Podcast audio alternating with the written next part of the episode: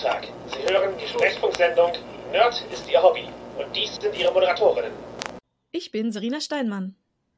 Und ich bin Jasmin Neitzel. Wir sind Queere Nerds und Nerds der Hobby ist ein queerer Nerd-Podcast. Da Serena im Call ist diese Sendung mindestens ab 16. Wir reden offen über Themen wie Sexualität, Queerness, BDSM und Treppenwitze. Unser heutiges Thema ist hoch- oder niedrigstufig. Das haben wir letztes Jahr beim RPG More Pottwichteln eingereicht als Thema, wo wir eigentlich gehofft haben, dass jemand anderes es bespricht. Da ist es leider nicht zugekommen und deswegen nehmen wir es äh, uns jetzt selber vor und machen eine Sendung dazu, weil es ist für uns auf jeden Fall ein interessantes Thema.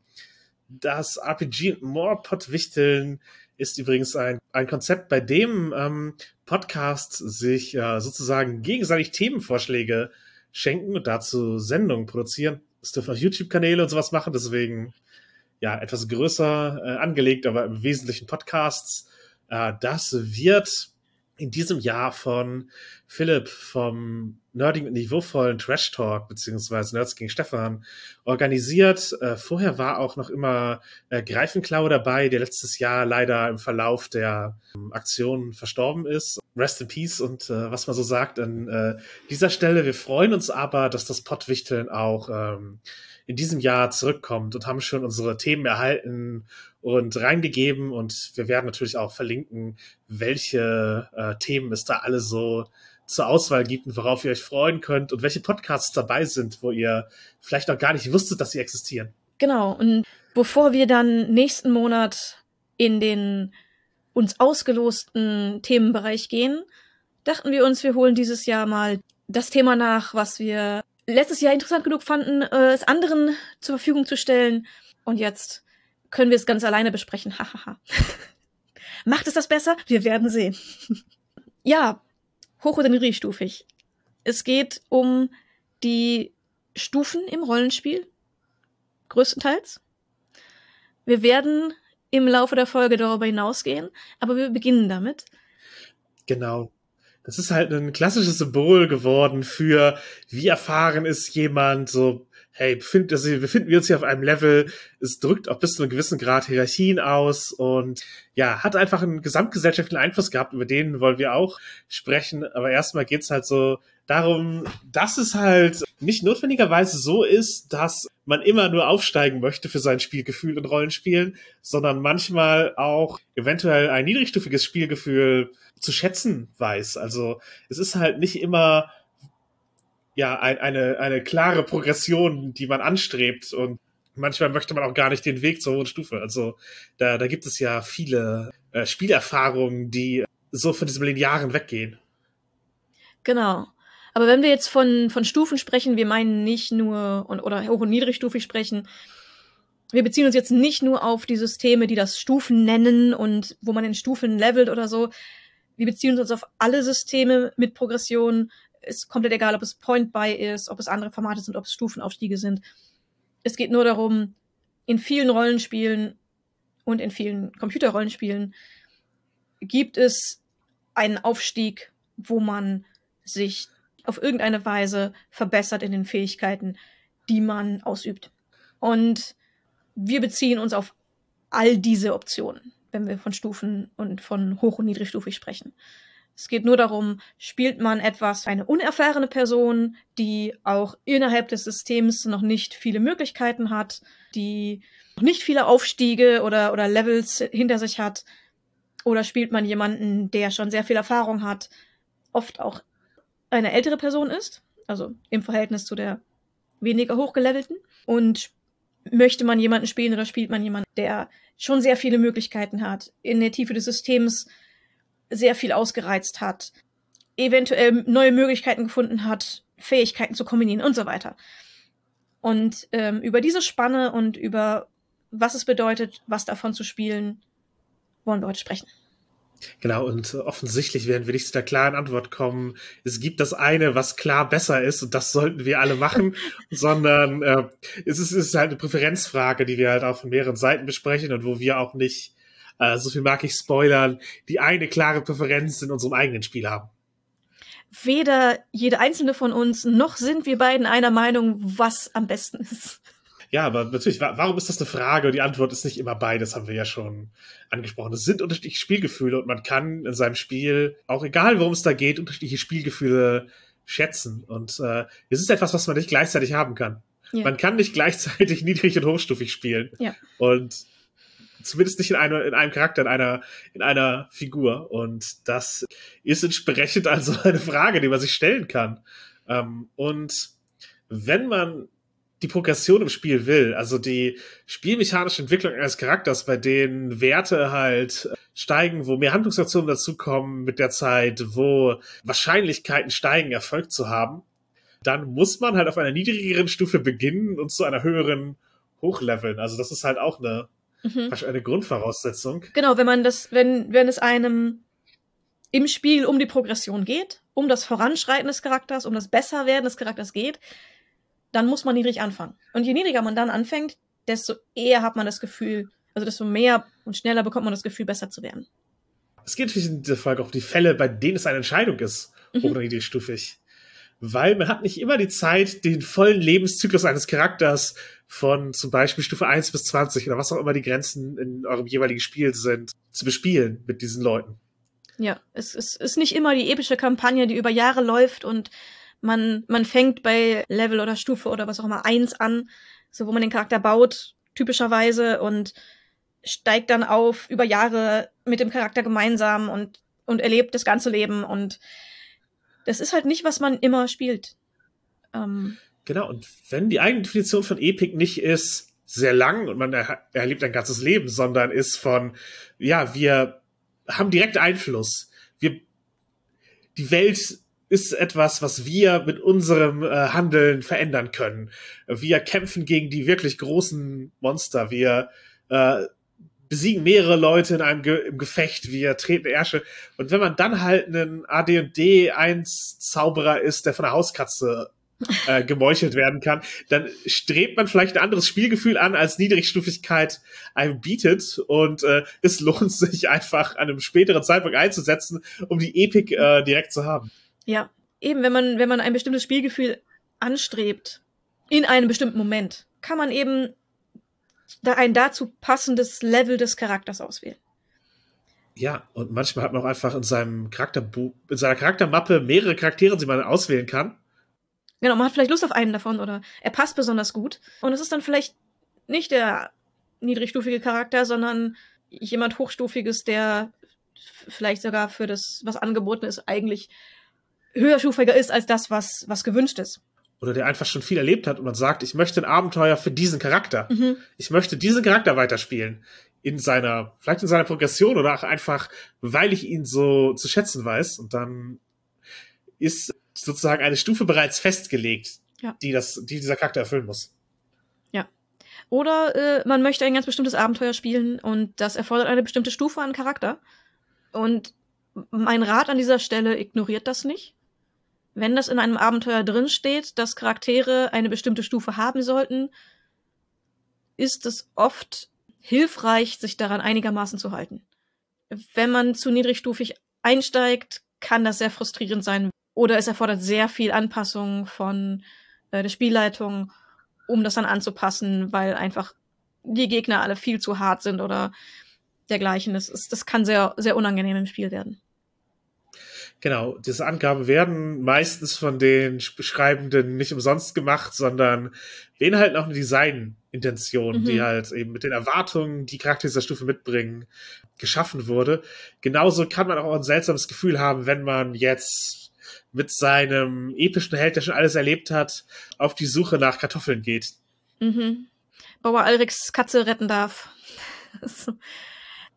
Also das, das kann doch mal eine coole Abwechslung sein, so im Sinne ja. von, ja, mein, mein Charakter ist halt, äh, wichtig, dem ist es halt wichtig, wie Superman halt auch Katzen aus Bäumen rettet, um zu zeigen, dass ihm das für die einfachen Leute von Bedeutung ist, aber das ist halt nicht immer die Art von, von Spiel, die man, die man möchte. Und wenn das Abenteuer halt eben nicht diese, diese Art von Begegnung ist da und die Helden können sich entscheiden, ob sie, ob sie halt sich dafür Zeit nehmen, sondern das ist, das ist der, der Hauptplot, dann kann das natürlich äh, auch wieder zur Diskrepanz mit den Erwartungen und den, äh, Handlungsmöglichkeiten, die die Charakter in der Welt haben, führen. Mhm. Also wieder D&D-mäßig, du bist halt schon super weit aufgestiegen, du hast dein eigenes Schloss mit dein, deiner eigenen Armee und äh, eventuell ist dann halt, es gibt drei Goblins, nicht ein Problem, das du persönlich lösen musst. Oder dass du auch nur mitbekommst, weil warum sollte es dir angetragen werden? Das können andere lösen. Das, äh, das ist halt, es, es kommt einem dann vielleicht seltsam vor, wenn solche Probleme an einen herangetragen werden, die außerhalb der eigenen Expertise liegen, würde ich behaupten. Denn ja, selbst wenn man das Schloss bekommen hat, wenn man so viele Goblins vertrieben hat, es ist dennoch, äh, man ist ein bisschen drüber hinausgewachsen über dieses, mhm. äh, über dieses, dieses Problem irgendwie. Und dann, ja, als Belohnung kriegst du eine Rübe und drei Kupfermünzen. Und auf Stufe 1, ja geil, eine Rübe und drei Kupfermünzen, cool, kann ich alles mit anfangen. Äh, das ist schon fast ein neuer, neuer Satz Schuhe. Und äh, in so einem Epic-Bereich, ja, aber ich habe mehrere Felder, die Rüben produzieren. Ich gebe dir ein paar Rüben und du fragst jemand anders. habe ich aber bei DSA-Abenteuern schon öfter das Problem erlebt, dass halt davon ausgegangen wird, dass schon relativ einflussreiche Figuren oder Figuren auf einem Erfahrungsgrad, wo man davon ausgeht, dass sie schon relativ viel Einfluss haben, mit halt äh, so billigsten Söldnergehältern gelockt werden sollen. Ja, also ich, ich finde Geld immer ein schwieriges Lockmittel bei Abenteuern. Denn genau das, ja, das kann, das kann funktionieren. Und es kann bei einer goldgierigen Truppe auch sehr gut funktionieren, aber die Gehälter müssen dann irgendwie schon angepasst sein an das ja. Level der Leute. Sonst ist es eher gerade, peinlich.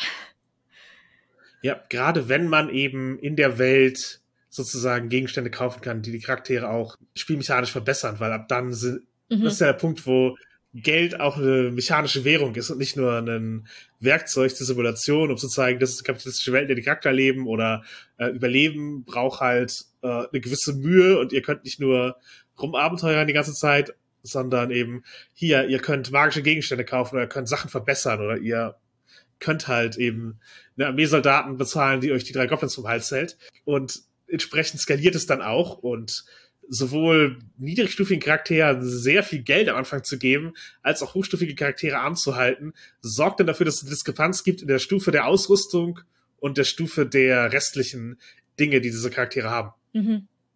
Eine Progression, wo das alles ein bisschen schöner beisammen ist, fühlt sich oft besser an. Also natürlich ist es sehr, sehr cool, tolle Gadgets zu bekommen oder sich leisten zu können oder so. Und es ist auch auf, auf niedriger Stufe cool. Aber wenn es sich zu sehr abspaltet von den restlichen Steigerungen der Fähigkeiten und so weiter, es, es fühlt sich einfach nicht mehr so stimmig an. Es gibt, es gibt ja. Gründe, warum das, ähm, warum es hilfreich ist, wenn es zusammenläuft. Ja, wenn es kein Setting sein soll, in dem irgendwie gleich eine Botschaft gemacht wird. Also, mhm. wenn du praktisch äh, wieder halt so ein D&D und jetzt, ah, klassisches Fantasy, Charaktere sind auf niedrigen Stufen relativ einfach Leute. Wenn du da reinkommst und gibst dem Charakter halt eine magische Rüstung, dann ist das halt, der ist halt Iron Man plötzlich. Er mhm. ist halt ein normaler Typ, der einen außergewöhnlichen Gegenstand hat, der ihn auf ein ganz anderes Level von Einfluss in der Welt hebt. Und das ist die Frage, möchte ich in meinem Fantasy-Setting eigentlich Iron Man spielen? Und die Sache ist, wenn ja, dann sollte man auch überlegen, was bedeutet das für diesen Charakter. Und dann sollte es auch darum gehen, damit entweder Probleme zu haben oder die plötzliche Übermächtigkeit aus äh, ja irgendwie hervorzuheben. Dann, dann bist du halt nicht mehr der Stufe 2 Charakter, der äh, so vor sich hin äh, Helden, Helden tumt, ähm, sondern bist du plötzlich ein Superheld und das hat Folgen. Und das sollte Folgen haben. Auf welche Weise ist genau. dann halt immer Setting-Sache und wie man es gerade umsetzen möchte, Sache. Aber ähm, wenn es gar keine Folgen hat und wenn es als normaler Ausrüstungsgegenstand behandelt wird, dann ist es halt schon irgendwie bisschen, ich sag mal, unbefriedigend, wäre es zumindest für mich. Ja, und das ist halt was, ich habe jetzt hier dieses Machtlevel, aber ich muss da noch irgendwie reinwachsen und für die Spielleitung kommt man dann eventuell an den Punkt, die Angaben von wie stark Herausforderungen jetzt sein sollten, passen nicht mehr richtig, weil meine Spielenden haben mehr Handlungsmöglichkeiten durch die Gegenstände, die ich ihnen gegeben habe. Und ja, ich mag eigentlich Systeme, bei denen man zwei Erfahrungspunkte tracken muss. Das eine ist Geld, das man aber auch für praktisch Lebensstil, also ganz Kram rausgeben muss. Ähm, ist persönlich nicht mein, mein Kern von, von Spiel. Ich weiß, dass es für viele Barbie-Spiel und Immersionsdinge hilfreich ist, das zu haben, aber äh, ja, für mich ist es halt, je mechanisch einflussreicher Geld wird, umso äh, uninteressierter bin ich daran oder ich möchte es als reines, als reinen zweiten Abenteuerpunkte-Track haben. Das habe ich in meiner aktuell laufenden Schwarze Auge-Kampagne gemacht. Da spielen wir einfach mit Lebensstilregeln mhm. und wickeln den Alltag der Charaktere davon ab. Man hat halt einmal Abenteuerpunkte ausgegeben oder kann auch weiter Abenteuerpunkte ausgeben, um wie ist mein Charakter grundversorgt zu kaufen. Und dann ist Geld halt eine Ressource, die man nutzen kann, um in der Handlung voranzukommen. Also eben, ja, Leute bestechen oder sich Gegenstände kaufen, die einem weiterhelfen für die Handlung, aber man muss sich halt nicht darum sorgen, habe ich was zu essen, habe ich Kleidung. Außer man hat sich in der Charaktererschaffung entschieden, dass das eine Sorge des Charakters sein soll. Mhm. Weil sonst äh, muss man das halt nicht ins Regeln, dann kann man ein bisschen sparsam mit den Geldbelohnungen sein, im Sinne von, es gibt halt keinen Abkeep, der jedes Mal rausgerechnet wird, sondern das Geld, das du da hast, ist immer auch gleichzeitig die Währung, mit der man in die Handlung ähm, einzahlen kann. Mhm. Und äh, dann kann man sich halt danach richten, was kriege ich dafür an magischen Gegenständen? Was kriege ich dafür an Zutaten für magische Gegenstände? Was kriege ich davon an Waffenverbesserungen oder was kriege ich dafür an Botendiensten, die schneller Nachrichten vermitteln in der Welt? Also es ist halt alles, was das Geld macht, hat einen unmittelbaren Handlungseinfluss und das äh, finde ich angenehmer zu tracken als äh, Geld, das halt irgendwie für Killefit rausgeht. Ja, ja, was, was kostet jetzt? Kann, kann ich es mir leisten, in diesem Gasthaus zu essen und ein Bad zu nehmen oder muss ich dann drei Nächte im Stroh schlafen?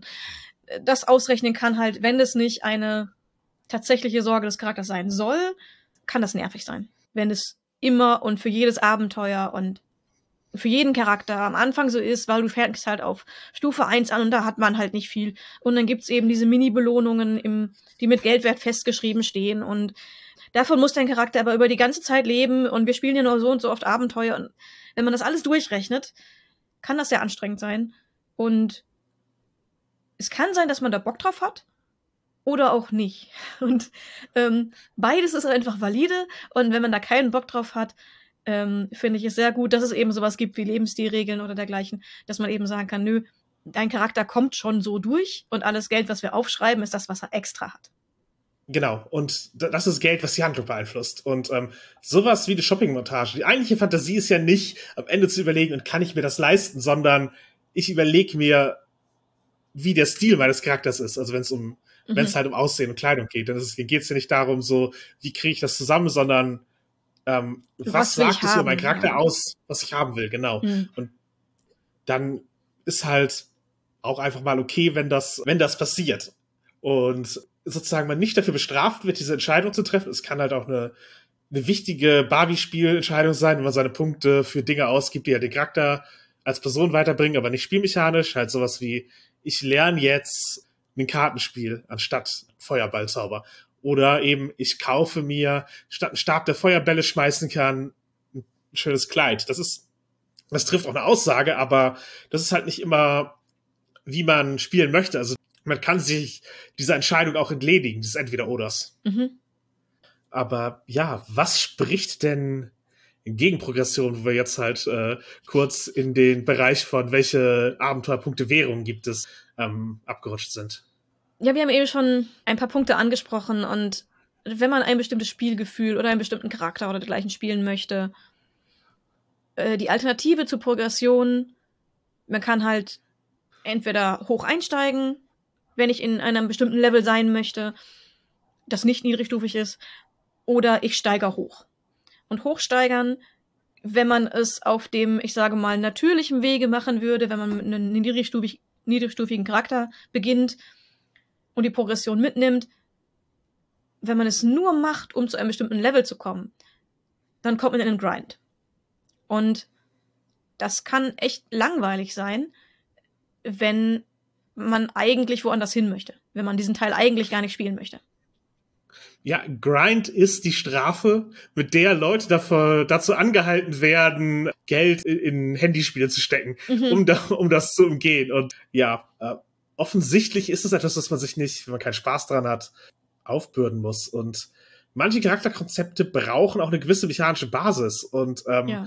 dieses Gefühl, der Charakter ist noch nicht fertig. Ich muss den erst hinsteigern, damit er sich anfühlt wie das, was ich mir vorgestellt habe es kann natürlich cool sein im Sinne von, ich habe ein Ziel, wo ich hin will, aber manchmal ist es halt auch einfach, das ist nicht der Charakter, den ich spielen möchte, den ich gerade spiele. Ich bin halt praktisch in so einem Limbus und ich erlebe schon irgendwie Dinge, aber es ist, fühlt sich nicht an wie das, was, was ich spielen will eigentlich. Ja, denn das, was ich spielen will, ist der Charakter in so und so viel Abenteuerpunkten, wenn er die Fähigkeiten hat, die ich eigentlich für den Charakter gedacht habe, dass er sie haben soll. Aber die kann man am Anfang noch nicht haben, deswegen spiele ich ihn jetzt ein Jahr lang auf eine Weise, die ich eigentlich gar nicht möchte, sondern ich, ich wollte halt woanders sein. Ja, das ist halt bei D&D, man wählt ja bei D&D 5 zumindest auf Stufe 3 die Spezialisierung. Mhm. Und wenn die eigentlich Kern des Charakters ist, so, ich spiele ihn jetzt, als hätte er sein Eid als Paladin schon abgelegt. Aber eigentlich hat er den noch mechanisch nicht so. Weil ja, wir mhm. noch zwei Stufen überbrücken müssen, indem wir äh, halt einen Beutel Wölfe aus dem Wald holen oder in der Kanalisation nach Ratten, ja, halt Grind, Fetch-Quests, damit ich dahin komme, wo ich meinen Charakter eigentlich sehe. Und für meinen Paladin habe ich einfach auf Stufe 3 gebaut, weil das war der Punkt, wo ich, wo ich ihn sinnvoll anfangen kann. Ja. Wo ich, wo ich ihn haben wollte. Ich glaube, ich habe nach D&D 5 noch kein Abenteuer. Ich habe noch nicht viele Abenteuer mit D&D 5 gespielt aber ich habe auch alle davon auf Stufe 3 angefangen, weil einfach alle sich, die, die Gruppen sich immer darauf geeinigt haben, lassen wir bei Stufe 3 anfangen, da können wir die Charaktere bauen, wie sie fertig sind und nicht da, wo sie eigentlich noch mitten in ihrer Entwicklung sind zu dem, was man spielen möchte. Stufe 1 und 2 können als Tutorial halt cool sein, dass man erstmal reinkommt und dann informiert diese Entscheidung trifft, wohin möchte ich mit meinem Charakter gehen. Genau. Aber das brauchen halt nicht alle. Ja. Und oft wird Realismus und Immersion als Grund genannt, warum man diese komplette Entwicklung ausspielen möchte. Warum man einen niedrigstufigen Charakter oder äh, Stufe 1 Charakter, nennen wir es mal, ähm, spielen möchte. Und ich kann das im Grunde ein wenig nachvollziehen. Ich mag das prinzipiell auch gerne. Ich hab's halt auch bei, bei DSA 4, wo das ja auch, man hatte halt einen Charakter, der auf einer bestimmten Stufe angefangen hat und von da aus, auf die man ihn gebaut hat und von da aus hat er Abenteuerpunkte bekommen. Ich habe das auch an sich sehr gerne gemacht und mir liegt das auch sehr und ich mochte es in DSA 4 überhaupt nicht, Charaktere einfach schon höher zu steigern und mit denen dann einzusteigen. Aber äh, sobald es in Grind geht, finde ich es halt auch unnötig. Ich glaube, da gibt es andere Lösungen und da kommen wir auch gleich noch drauf zu sprechen, aber ja. Ja, für mich hängt Immersion halt nicht mit dem Erleben in Echtzeit zusammen. Hm.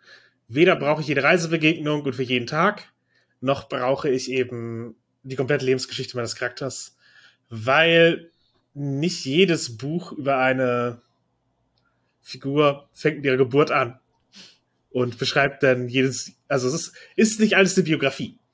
Manche mhm. Geschichten erzählt man halt nicht biografisch, also Aragorn und Legolas kommen relativ fertig in der Ringe rein, leben schon über 100 Jahre und man erfährt halt die Dinge über sie, die man erfahren muss, damit sie mitmachen, aber wir brauchen nicht ihre komplette Lebensgeschichte.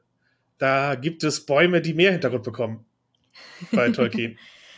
Und das ist auch okay. Also so kann ich auch an Charaktere rangehen. Und aus meinem, meiner eigenen Biografie ist es halt auch nicht unrealistisch, wenn Figuren auch mit Lebenserfahrung noch Wandlungen durchmachen. Ich habe meine Transition Anfang 30 mitten im Berufsleben gemacht und äh, ist halt, also ist halt auch so ein Gedanke, dass es halt irgendwann zu spät ist, um noch eine Entwicklung zu machen. Und das für Queerness zumindest ist das ein Irrglaube. Ich glaube, für sehr vieles ist das ein Irrglaube.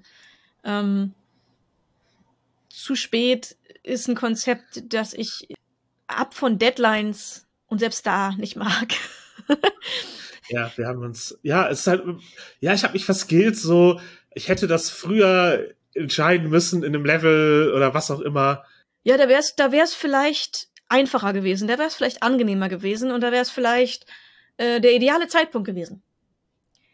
Ja, aber man ist halt bereit, wenn man bereit ist. Und äh, um es auf, aufs Rollenspiel zu nehmen, selbst wenn ich mit dem Charakter jetzt hochstufig anfange, das heißt nicht, dass ich nichts mehr ändern kann, dass ich keine Entscheidung mehr treffen kann, dass die Figur sich nicht ändern kann, dass ich nicht vielleicht auch noch einen anderen mechanischen Weg für diesen Charakter finden kann, mhm. wo ich hin möchte. So. Ja. Und man findet auch Lösungen, als Spielrunde damit umzugehen. Ja. Was ich sonst noch anbringen würde, ähm,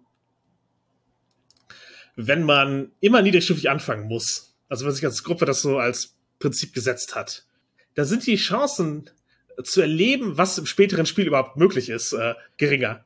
Weil nicht jedes Abenteuer geht, es geht sehr lange, manchmal möchte man neu starten, manchmal wechselt die Spielleitung. Wenn man jedes Mal wieder ganz unten anfängt, genauso wie es halt die Möglichkeit, Charaktere zu wechseln und zu erproben, auch in verschiedenen Stufenbereichen äh, extrem reduziert. Also wenn man halt seine Systemmeisterschaft als SL oder als Spielende ausfahren möchte, manchmal ist der höherstufige Bereich der, wo es halt noch was Neues zu erleben gibt. Weil wir hatten den, den jetzt gerade schon auf Stufe 1, es gibt nur so viele Möglichkeiten und nur so, nur so viele Monster, die spielmechanisch eine passende Herausforderung darstellen. Und das Feld wird halt immer offener und es werden immer mehr, mehr Entscheidungen möglich, je weiter die Charaktere im Stufenbereich voranschreiten. Ganz genau. Und, und, und außerdem, wenn man immer auf Stufe 1 anfängt, kann man halt vielleicht in einen Charakter über Jahre spielen und im hohen Bereich erleben. Aber vielleicht möchte man das auch bei anderen Charakteren, die andere Dinge können und mit anderen Fähigkeiten das Ganze ausprobieren, möchte man es vielleicht auch im hohen Bereich. Und das ist dann wieder schwierig und braucht dann wieder Jahre an Vorbereitung. Und wenn es einem darum geht, den hohen Bereich zu spielen, ist es halt im Prinzip nicht wirklich notwendig. Wenn es einem um die Progression geht, dann natürlich gerne.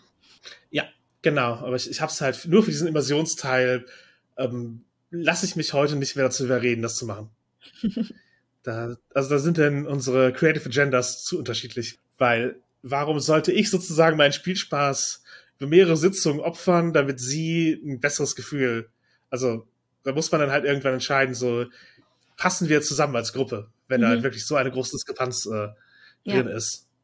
Weil eben als wenn man eigentlich was anderes spielen will. Also dieser, das ist der Punkt für mich. Wenn man sagt, wir spielen jetzt einfach niedrigstufige Charaktere, fein, super, spiele ich gern mit. Aber wenn man jetzt sagt, eigentlich wollen wir, das ist ein klassisches Beispiel, die sieben gezeichneten spielen. Aber wir haben das Gefühl, wir müssen vorher noch das und das und das abhaken und unsere Charaktere müssen halt auf so und so viele Punkte hochgespielt werden, damit wir da hinkommen. Und dann ist man halt in so einem Limbus gefangen, wo man, wo alle wissen, wir wollen eigentlich was anderes machen. Wir spielen auf etwas hin. Und das ist halt aber auch nicht ein, wir spielen auf ein Ziel hin, wo wir freuen uns, das erreicht zu haben, sondern es ist halt ein, wir, wir sind in so einer Art Vorbereitungsschleife und trainieren für, dafür, dass wir endlich richtig loslegen können. Da sage ich, legt halt dann los, wo es sich gut für euch anfühlt und wo ihr tatsächlich anfangen wollt. Es gibt da keine Notwendigkeit. Mhm. Und ich sag mal so, inzwischen, ich glaube, das ist, das ist etwas, was sich entwickelt hat, bieten viele Systeme unterschiedliche Einstiegspunkte. Also man muss nicht immer bei Stufe 1 anfangen, sondern es gibt verschiedene Punkte, wo man den Charakter, auf dem man den Charakter schon bauen kann. Und ich finde das eine gute Entwicklung. Das ist, es ist Absicht, dass das möglich ist. Und ich finde, es ist ein besseres Erlebnis, wenn man passend einsteigt, als wenn man bei Null anfängt, um sich, um sich hochzusteigern. Aber ich finde auch, dass es äh, ein Vorteil ist, wenn Systeme verschiedene Einstiegspunkte bieten, weil es einem diese Illusion, man müsste bei Stufe 0 anfangen oder bei Stufe 1, diese Illusion verringert es schon mal. Es, ist, es nimmt einem die Hürde, höherstufig einzusteigen. Ja, und das ist etwas, was man, was ich jetzt bei das Schwarze Auge 5, Vampire 5 auch schätze, dass es da drin ist, mhm. weil gerade bei das Schwarze Auge 4 hört euch dazu auch gerne die Folgen zur Belohnung und Bestrafung an, wo wir auch schon mal über, über, über solche Dinge wie Erfahrungspunkte gesprochen haben. Wenn, denn wenn das System einem schon sagt, das sind die Optionen, wo du ansteigen kannst, ist man eben nicht mehr gefangen in dem Gedanken, ich, ich muss an diesem Punkt einsteigen und wenn ich was anderes mache, dann folge ich nicht dem System, wie es gedacht ist. Genau, ich habe dann nicht das volle Spielerlebnis. Mhm.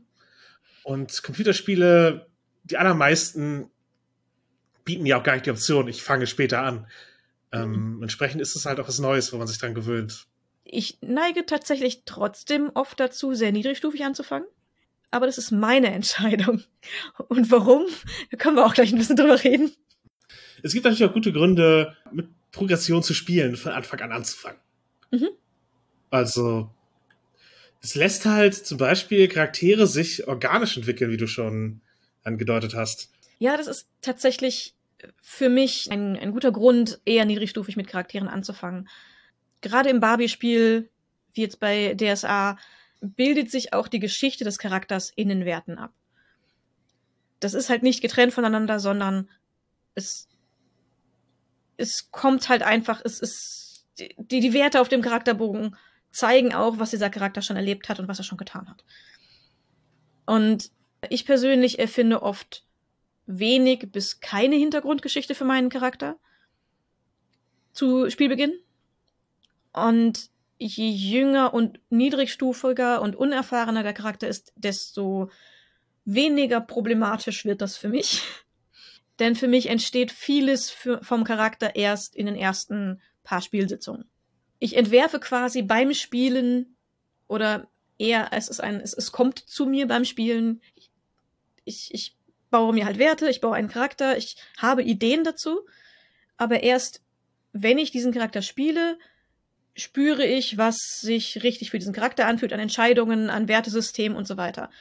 Und aus dem, wie, die, wie ich diesen Charakter spielen möchte, komme ich dann auf Ideen zum Hintergrund dieses Charakters. Wie gesagt, das, das passiert oft yeah. sehr, sehr schnell. Und da reicht manchmal eine Spielsitzung und danach ist halt fertig. Und, und dann ist der Charakter, oder ist der Hintergrund des Charakters entstanden. Aber es passiert halt nicht, bevor ich den Charakter nicht gespielt habe. Und ich lasse mich da auch durchaus gerne überraschen weil ich vorher sehr, sehr viele Sachen über den Charakter wirklich nicht festgelegt habe. Und die Ideen, die mir dann im Spiel kommen, sind nichts, was ich vorher hätte planen können. Und Charakterzüge und Hintergrund sind dann für mich auch eine Überraschung und ich finde das spannend zu entdecken auch. Ich erlebe es auch, dass ich mich in den Charakter reinspielen muss. Das ist für mich was anderes als, als Grind so. Mhm. Was ich halt habe bei Barbie-Spielen, ist oft, dass ich schon bei der Erschaffung des Charakters durch die Entscheidung, die ich treffe, eben auch was für die Hintergrundgeschichte festlege, weil die Geschichte wird in den Werten abgebildet. Und wenn ich eben mhm. bestimmte Dinge kaufe, dann heißt es, der Charakter hat es gelernt. Ja. Genau wie in so Playbook-Systemen, in dem ich Entscheidungen treffe. Die sind da halt reduziert. Treffe ich Entscheidungen mit der Charakter, dann habe ich schon eine, eine, Grundlage, auf der ich anfangen kann. Und äh, dann brauche ich halt, also sozusagen, ich brauche dann kein, die mechanische Entwicklung nicht nachgelagert. Das ist natürlich wieder ein halt eine Stilfrage, wie es denn tatsächlich in der Interaktion mit anderen Charakteren am Spieltisch und so sich dann auswirkt. Das passiert, das, das weiß ich halt auch oft erst, wenn ich ihn spiele, den Charakter. Aber äh, ja, ist für mich halt kein Argument für Grind. Mhm. Aber das, das hatten wir ja oben schon. Aber ich, ich sehe, wie es ein Reiz halt sein kann, den Charakter eben wirklich sozusagen wenig Grundlagen ja, sich entwickeln zu lassen. Ähm, wo ich halt auch ein bisschen ähm, immer struggle, ist halt, dass man die, den Einfluss, den ein Charakter spielmechanisch haben kann, an sein Alter knüpft, also sein Lebensalter als Figur. Weil eventuell möchte ich halt einen kompetenten jungen Charakter spielen. Mhm. Oder einen älteren Charakter, der halt einfach nicht viel drauf hat. Ja, oder der trotzdem in, sich im Bereich des niedrigstufigen Spiels bewegt. Also ja, Teenager und junge Charaktere sind beliebt. Es sind Drama-Engines und es gibt viele Spiele speziell über Teenager. Aber für mich muss das Schwarze Auge oder D&D oder halt andere Spiele mit einer tiefen Hintergrundwelt nicht notwendigerweise ein Spiel über Teenager sein. Also ich muss nicht jedes Spiel dazu machen. Mhm. Und ich müsste auch nicht in jedem Spiel den Babysitter spielen, weil ich äh, einen Charakter entwickelt habe, der halt vom Konzept ist, ja. her, her, kein Teenager ist. Mhm. Und alle anderen aber denken, ja, ich muss aber, weil mein Charakter niedrigstufig ist, muss ich auch jung sein. Das genau, muss halt, mein Charakter mit 16 anfangen oder 17 vielleicht. Genau. Wenn es magisch ist, 18. Ich bin auch dafür, das gerne mal zu entkoppeln. Denn auch eine ältere Person kann, wenn sie in ihrem Leben einfach nicht viel erlebt hat oder nicht sich. Die, die muss nicht super kompetent sein, nur weil sie ein bisschen älter ist. Wäre es letztlich auch nur der Punkt, mit dem wir mit der Welt interagieren im Rollenspiel? Ja, natürlich bilden sie sich ab, auch in Barbie-Spielen da drin, aber das heißt halt nicht, dass alles, was da drauf steht, jetzt hundertprozentig ähm, eine Korrelation in der Spielwelt haben muss, sondern man kann auch einfach, ich möchte, dass mein Charakter spielmechanisch etwas gut ist, oder ich möchte den Charakter spielen, so wie er ist, und spielmechanisch kann ich ihn auf verschiedenen Erfahrungsgraden auch abbilden. Das ist halt auch, das, also so kann man das halt auch angehen. Ja. Was ich bei dem Reinspielen versus Grind noch so, da gibt's natürlich auch Kompromisse. Also ich denke auch, ich bräuchte jetzt nicht, wenn wir für eine, eine Kampagne irgendwie einen, einen, hochstufigen Charakter brauchen und ich baue dafür jemand Neues. Ich müsste jetzt nicht ein ganzes Jahr lang diesen Charakter spielen in belanglosen Abenteuern, um den auf die Stufe zu steigern, wo wir ihn eigentlich haben wollen. Ich würde dann vielleicht so ein paar Abend Spielabende mir wünschen, um den Charakter vielleicht nicht ganz so hochstufig einzusteigen, ähm, mich ein bisschen reinzuspielen und dann den Rest der Punkte so zu vergeben, wie es zu dem passt, wie ich ihn jetzt spielen möchte. Damit ich eben auch reinspielen für mich, wie sich der Charakter im Spiel anfühlt, ich in den Werten widerspiegeln kann. Dann steigere ich den nicht ganz so hoch wie benötigt und ich spiele den ein, zwei Mal und dann steigere ich nochmal mit ein bisschen mehr Punkten, packe ihn auf die Stufe, die wir haben wollen und kann ein bisschen informierter die Werte aussuchen. Das ist dann kein Grind. Man spielt halt rein. Und optimalerweise bereiten einen diese Abenteuer auf das, auf das vor, was man eigentlich spielen möchte, auch, auch in-game. Also auch, man guckt, ob der Charakter dazu passt und so weiter. Und das ist halt, das ist reinspielen. Und das kann man eben auch machen mit gleichzeitig hochsteigern und ähm, vielleicht nicht angemessen viele Abenteuerpunkte vergeben, sondern dann viel äh, deutlich mehr, damit die Charaktere schnell hochgesteigert werden können oder dergleichen. Dann ist kein Grind notwendig, sondern man kann das vermischen. Ja, ja, also ich, ich glaube dir all das und äh, für mich ist es halt einfach kein Problem, dass ich, dass sich mir stellt. Ähm, wo ich aber, wenn wir das aus der Immersionsperspektive betrachten, ein Vorteil für die stufigen Charaktere sehe, ist Sense of Wonder. Mhm. Also, wie fantastisch ist die Welt noch für mich? Was, was erlebe ich Neues? Und ähm, unerfahrene Charaktere können die Welt noch entdecken. Also für die man hat Charaktere, für die das spannend ist, zu sehen, was sie erleben und durch deren Augen die Welt nochmal spannend ist, weil sie eben neu darauf reagieren. Das wäre das neuer Input und man nicht halt so, ich tue so, als hätte mein Charakter schon das alles erlebt, das würde ihn überhaupt, gar, das würde ihn überhaupt gar nicht mehr beeindrucken, sondern das ist halt so ein, wow, ich kann halt genuin auf neuen Input reagieren. Gerade wenn ich halt nur weiß, dass mein Charakter weiß als Spielende oder halt auch einfach sagen kann, ich gehe halt einfach daran, als wäre es für meinen Charakter neu und ich filter gar nicht die Menge an Quellenmaterial, die ich habe, darauf, dass äh, was weiß dieser Charakter, sondern ich gehe einfach davon aus, der hat halt von seiner Heimat grob Ahnung und der Rest ist neu für ihn, weil ähm, auch als eine Person, die super tief in vielen Lore-Sachen drin ist, filtern ist halt auch eine mentale Aufgabe, zu sagen, so, ich, ich gehe durch den Lore und überlege, was muss dieser Charakter wissen, sondern ja, da intuitiv handeln zu können und Sachen als neuen Input zu nehmen, ist für mich ein Vorteil niedrigstufigen Spiels. Ja, es gibt auch Genres, die niedrigstufiges Spiel bevorzugen. Wenn man dreckige Kriegsgeschichten oder Horror spielen möchte, ist es vielleicht schöner, wenn die Charaktere nicht so viel ausrichten können. Natürlich kann man auch hochstufigen Horror machen, aber je weniger der Charakter kann, desto einfacher ist es tatsächlich ein Horrorgefühl auszulösen. Ja, wenn man halt tatsächlich noch Angst haben muss. Mhm. Und ich weiß, ja, komm, ich bin ein hochstufiger DSA 3 Charakter. Ich halte so 60, 70 Schläge aus von dem Monster. Ja. Wir haben alle Zeit der Welt. Ich bin der Tank, ich stelle mich davor, ihr macht das schon. Das ist weniger Horror, als äh, wenn man nicht weiß, ob nicht die nächsten, der nächste Angriff des Monsters einen umbringen könnte und man sich vielleicht überlegen müsste, wie fliehen wir jetzt aus dieser Situation? Wie entkommen wir dem? Können wir dem überhaupt irgendwie Schaden verursachen? Das ist ein ganz anderes Spielgefühl und für manche Settings ist es das, was man möchte. Genauso kann man in andere Richtung, auch in die andere Richtung gehen und eben, wir hatten Bauer Alex Katze schon, halt Slice of Life, Pastoral Fantasy, wo man eben tatsächlich Sense of Honor im Mittelpunkt stellt, wo man Alltag leben will, wo die Charaktere halt auf einem ähnlichen äh, Level sozial, aber auch wahrscheinlich erfahrungsmäßig sein sollten wie die Menschen, mit denen sie eben in diesen ähm, ja, pastoralen, dörflichen Umgebungen umgehen. Und sowas wie Rotterdam, wo man eben durch die Welt reist und sie neu kennenlernt, das ist ein Spiel, wo ich nicht sagen würde, ich steige hochstufig ein und äh, spiele dann episch durch eine Wüste reise, sondern da ist halt das Erlebnis, wie der Charakter über die Reise wächst. In den klassischen Spielen, wenn man das da einbaut, ist es halt eher eine niedrigstufige Erfahrung, während zum Beispiel in Wonder Home, was ein spielleiterloses Spiel ist, allgemein sehr Dinge aufbricht ähm, mit dem Belonging Outside Belonging System. Da geht es auch um Reisen und Erleben, aber im Text steht, man soll sich halt von Tyrannei, Tyrannei der Geschichten befreien, dass halt eben es nicht darum geht, dass eine Progression stattfindet von den Charakteren. Die entwickeln sich natürlich irgendwie und sie reisen eine Zeit lang miteinander, aber es geht halt darum zu erleben, wo, was man jetzt gerade vor sich hat und wo eine die Straße hinführt und nicht eben die Heldenreise zu machen. Die Heldenreise allerdings passt auch gut äh, in die Gründe, warum man niedrigstufig anfangen sollte.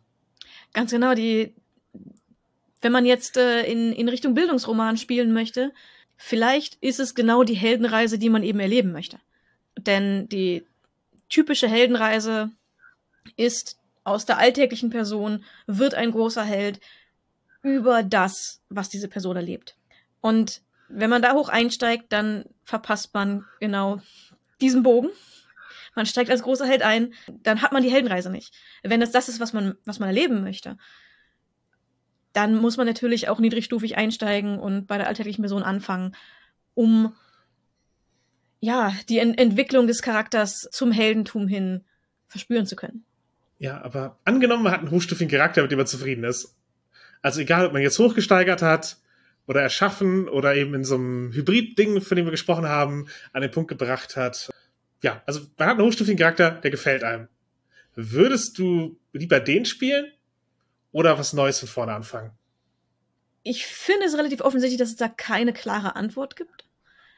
Aber ich stelle mir, wenn ich einen Abenteuervorschlag lese oder höre, oft die Frage, habe ich schon einen passenden Charakter? Das ist immer so mein erster Gedanke. Könnte einer meiner Charaktere dazu passen? Und wenn die Antwort nein ist, dann denke ich drüber nach, was ich denn, was ich denn basteln möchte. Aber wenn ich schon einen passenden Charakter habe, würde ich eher den spielen.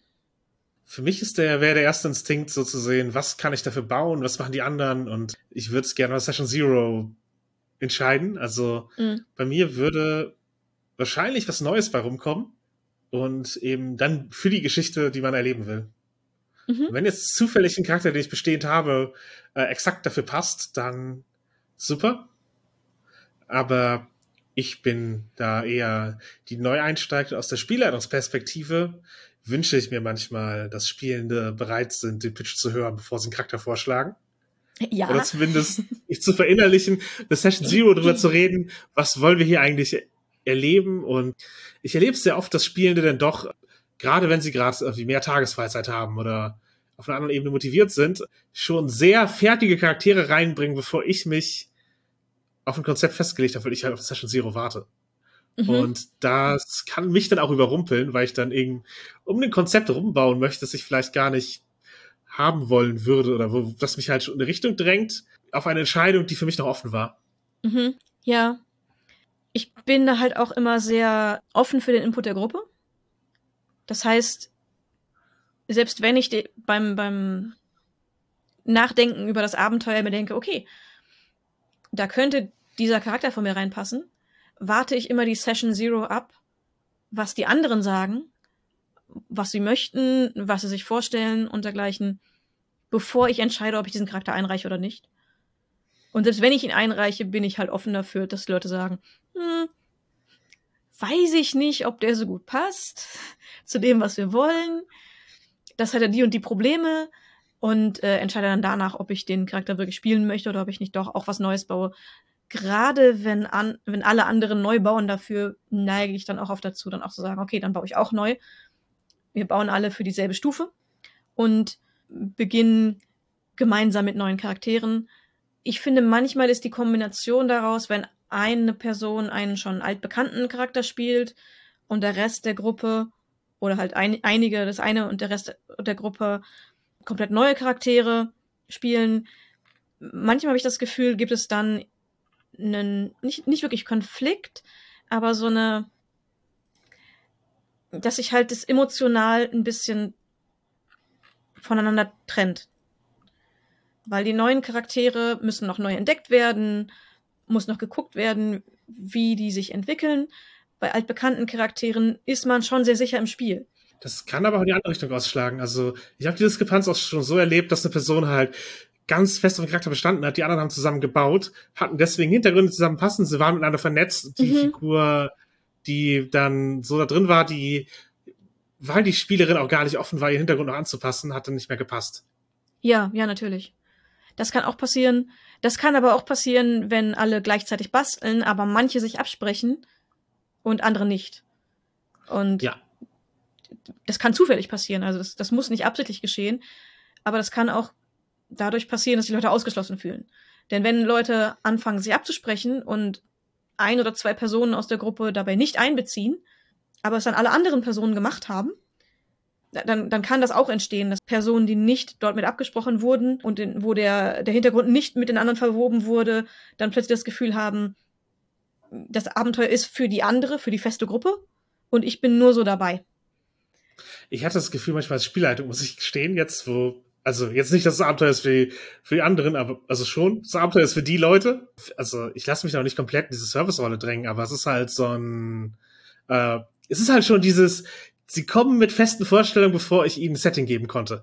Das heißt, ich habe dann die Aufgabe, um was auch immer sie sich gedacht haben, ein, mhm. ein Setting zu, zu, zu schnitzen oder ihnen zu sagen, bitte veränder deinen Charakter.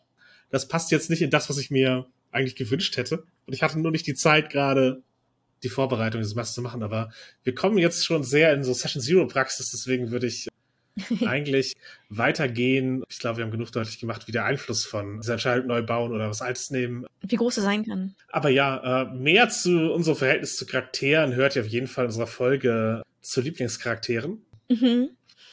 Wir haben jetzt schon drüber gesprochen, was für Konflikte eben bei der Auswahl von Charakteren entstehen können, ähm, wenn es um bestehende oder neue geht. Aber hatten wir schon Konflikte in unserer Spielpraxis, wo der Sweet Spot zwischen hoch und niedrigstufig liegt, also wo man einsteigt direkt für die Kampagne. Ja, absolut. Also da auch innerhalb, innerhalb einer Gruppe viele Leute nicht, nicht zwingend dasselbe Spielgefühl wollen, kommt es da immer mal wieder zu Konflikten. Ich hatte das Gefühl, bei mir waren sie oft lösbar, aber ich weiß, bei dir gab es durchaus Situationen, wo das auch mal richtig schwierig wurde.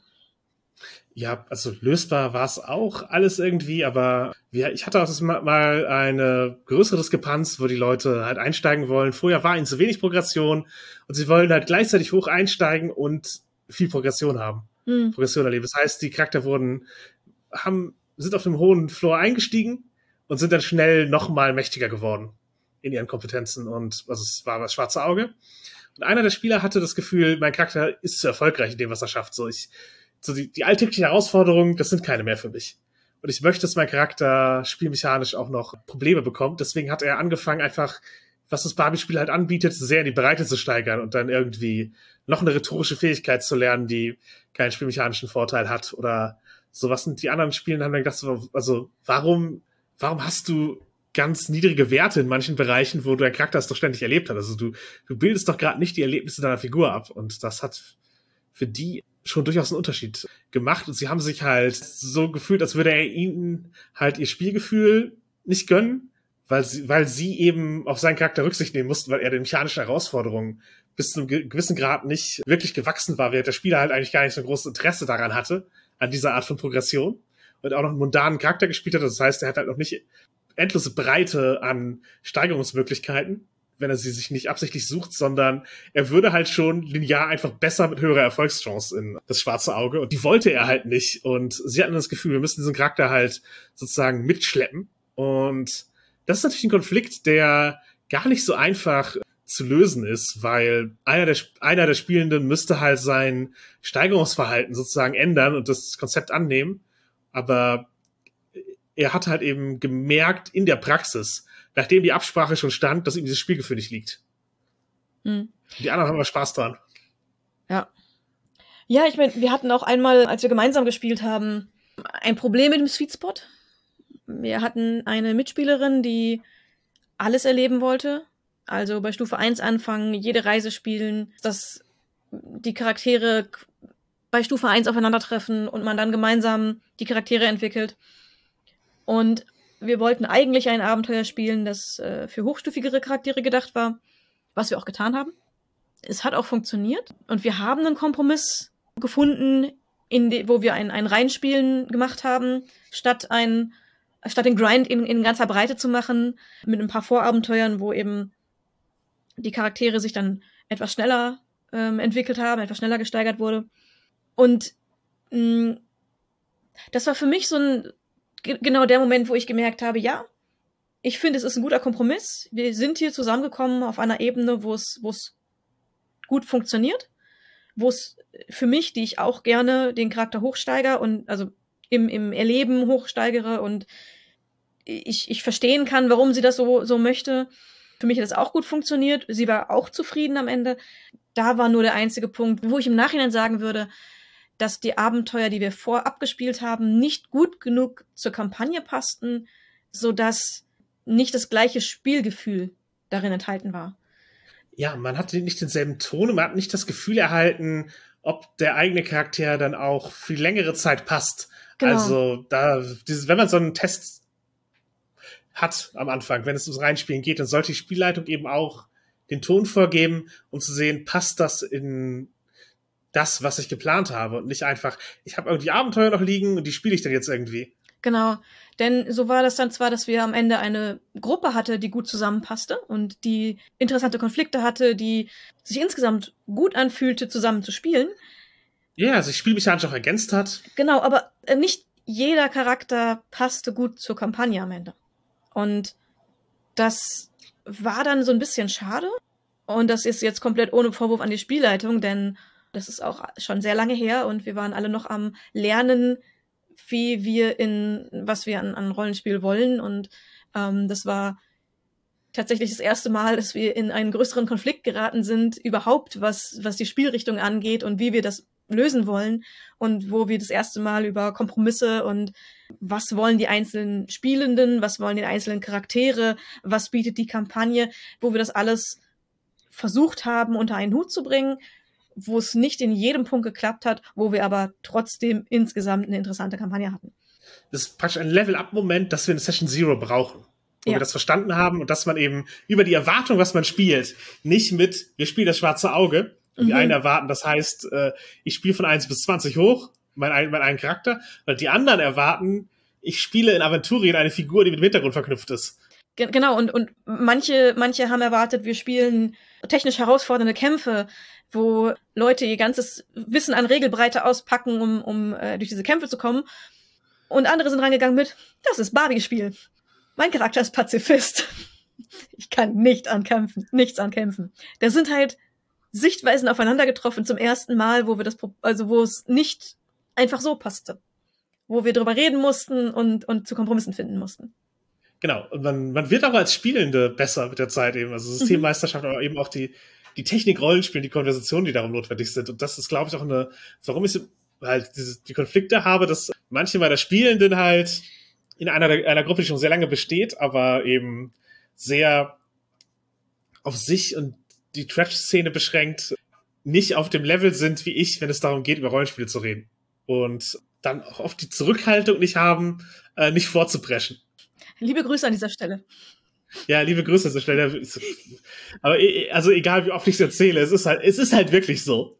Dieses, äh, es wird nicht, es ist halt einfach nicht das Verständnis da, dass, dass ähm, man nicht 24 Stunden Zeit hat, sich exakt mit Charakterkonzepten zu beschäftigen.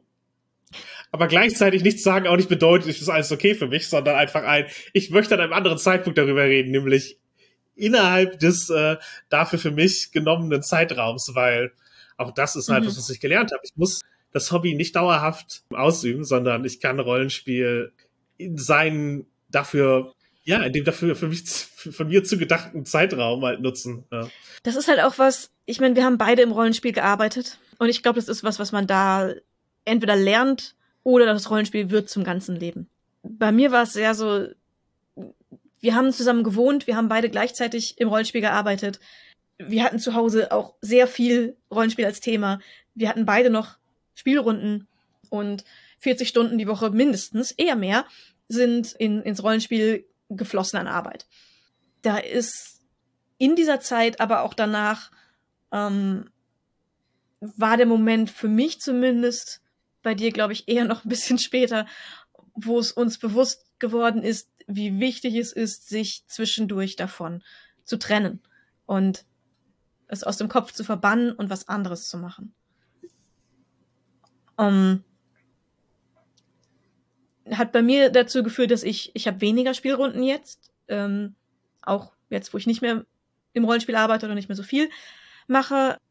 Ich habe deutlich weniger Rollenspielrunden, weil ich es neben anderen Berufen und allem nicht schaffe, so viel gleichzeitig zu spielen. Und ich lasse mich auch nicht darauf ein, zwischendurch darüber zu viel nachzudenken. Und wenn man mal mit den Leuten zusammensitzt, dann quatschen wir auch drüber, ganz klar. Dann sage ich nicht, nein, auf keinen Fall können wir jetzt über Rollenspiel reden. Das ist nicht. Aber ich bin halt nicht die Person, die dann zwischendurch reingeht und noch weiter spielt im, per Text oder irgendwas oder sich noch Einzelsitzungen mit Leuten holt, weil wir noch irgendeine Szene ausspielen wollen. Die Zeit plane ich dann ein, wenn wir die Zeit dafür schon eingeplant haben. Für mich ist es auf jeden Fall auch so, dass ich dem Rollenspiel nur noch begrenzt äh, Zeit in meinem Leben halt gebe, weil ich auch andere Interessen habe. Und Rollenspiel sich mit vielen von denen überschneidet, das halt unser Podcast ist ja halt auch aus der Überschneidung geboren und ich kann halt auch, wenn ich nicht aufpasse, eben in jedem meiner Lebensbereiche über Rollenspiel reden. Und das ist halt nicht immer das einzige Thema, was ich haben möchte in meinem Leben. Ja. Und entsprechend reduziere ich es. Ich bin halt die Spielleitung und dann gibt es halt mit mir nicht die Möglichkeit, manchmal alles zu besprechen. Und ich habe auch nicht die Energie, den ewig Nachrichtenverlauf immer zu lesen. Genauso wenig, wie ich mittlerweile bereit bin, zu versprechen, dass eine Kampagne für immer geht. Mhm. Also es ist bei mir auch schon was daran gescheitert, dass ich bei einem Ding, das für hochstufige Charaktere gedacht war, nicht vers versprechen konnte, dass es danach weitergeht. So, es wäre halt ein, wir spielen ein Abenteuer und dann sehen wir, wie es weitergeht. Das war halt nicht genug, sondern es hätte halt dieses, die Spielerwartung, dass es danach aber noch, ich musste den Charakter noch länger spielen können. So, dieses Gefühl, einen Charakter nicht loslassen zu können, das ist halt eins, was ich nicht in dem Maße nicht teile. Hm. Ähm, und zum anderen eben auch nicht versprechen kann. Ich kann nicht versprechen, dass, wenn wir jetzt anfangen, dann bin ich für immer dein Spieler. Selbst, und selbst eine Runde, die besteht, potenziell immer wieder mit denselben Leuten spielen, möchte ich nicht versprechen. Für immer das Gleiche zu spielen? Ja, über, potenziell. Halt, manchmal ist halt das Geplante das Geplante. Das ist halt nicht, nicht auf Endlosigkeit ausgelegt. Und das ist. Äh, für manche ein Problem.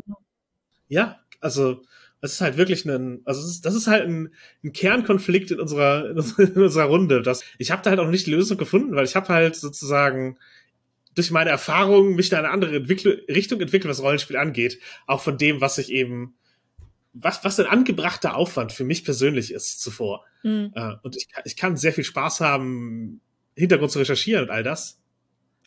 Aber ich kann nicht die Regelberatungsstelle für alle in der Runde sein die ganze Zeit. Hm. Weil das ist, was ich früher beruflich gemacht habe. Ich möchte, also. Es reicht jetzt auch. auch. gar nicht. ähm, ja, also ich habe nicht das Interesse, ein Spiel auf der Spieldesign-Ebene auseinanderzunehmen und zu rezensieren, wenn ich spiele. Ja, ja. Ich sag mal, zum Teil ist es vielleicht sogar sehr schwierig, da einen Kompromiss zu finden bei diesen Spielgefühlwünschen. Ich weiß, es gibt Menschen, die haben Probleme, Dinge abzuschließen. So die, die Serie nicht zu Ende gucken, Bücher nicht zu Ende lesen, weil sie nicht wollen, dass es endet. Und die dann auch Schwierigkeiten haben, zu sagen, okay, wenn dieses, wenn wir jetzt ein abgestecktes Abenteuer haben, eine abgesteckte Kampagne und dann endet das, die damit ein Problem haben.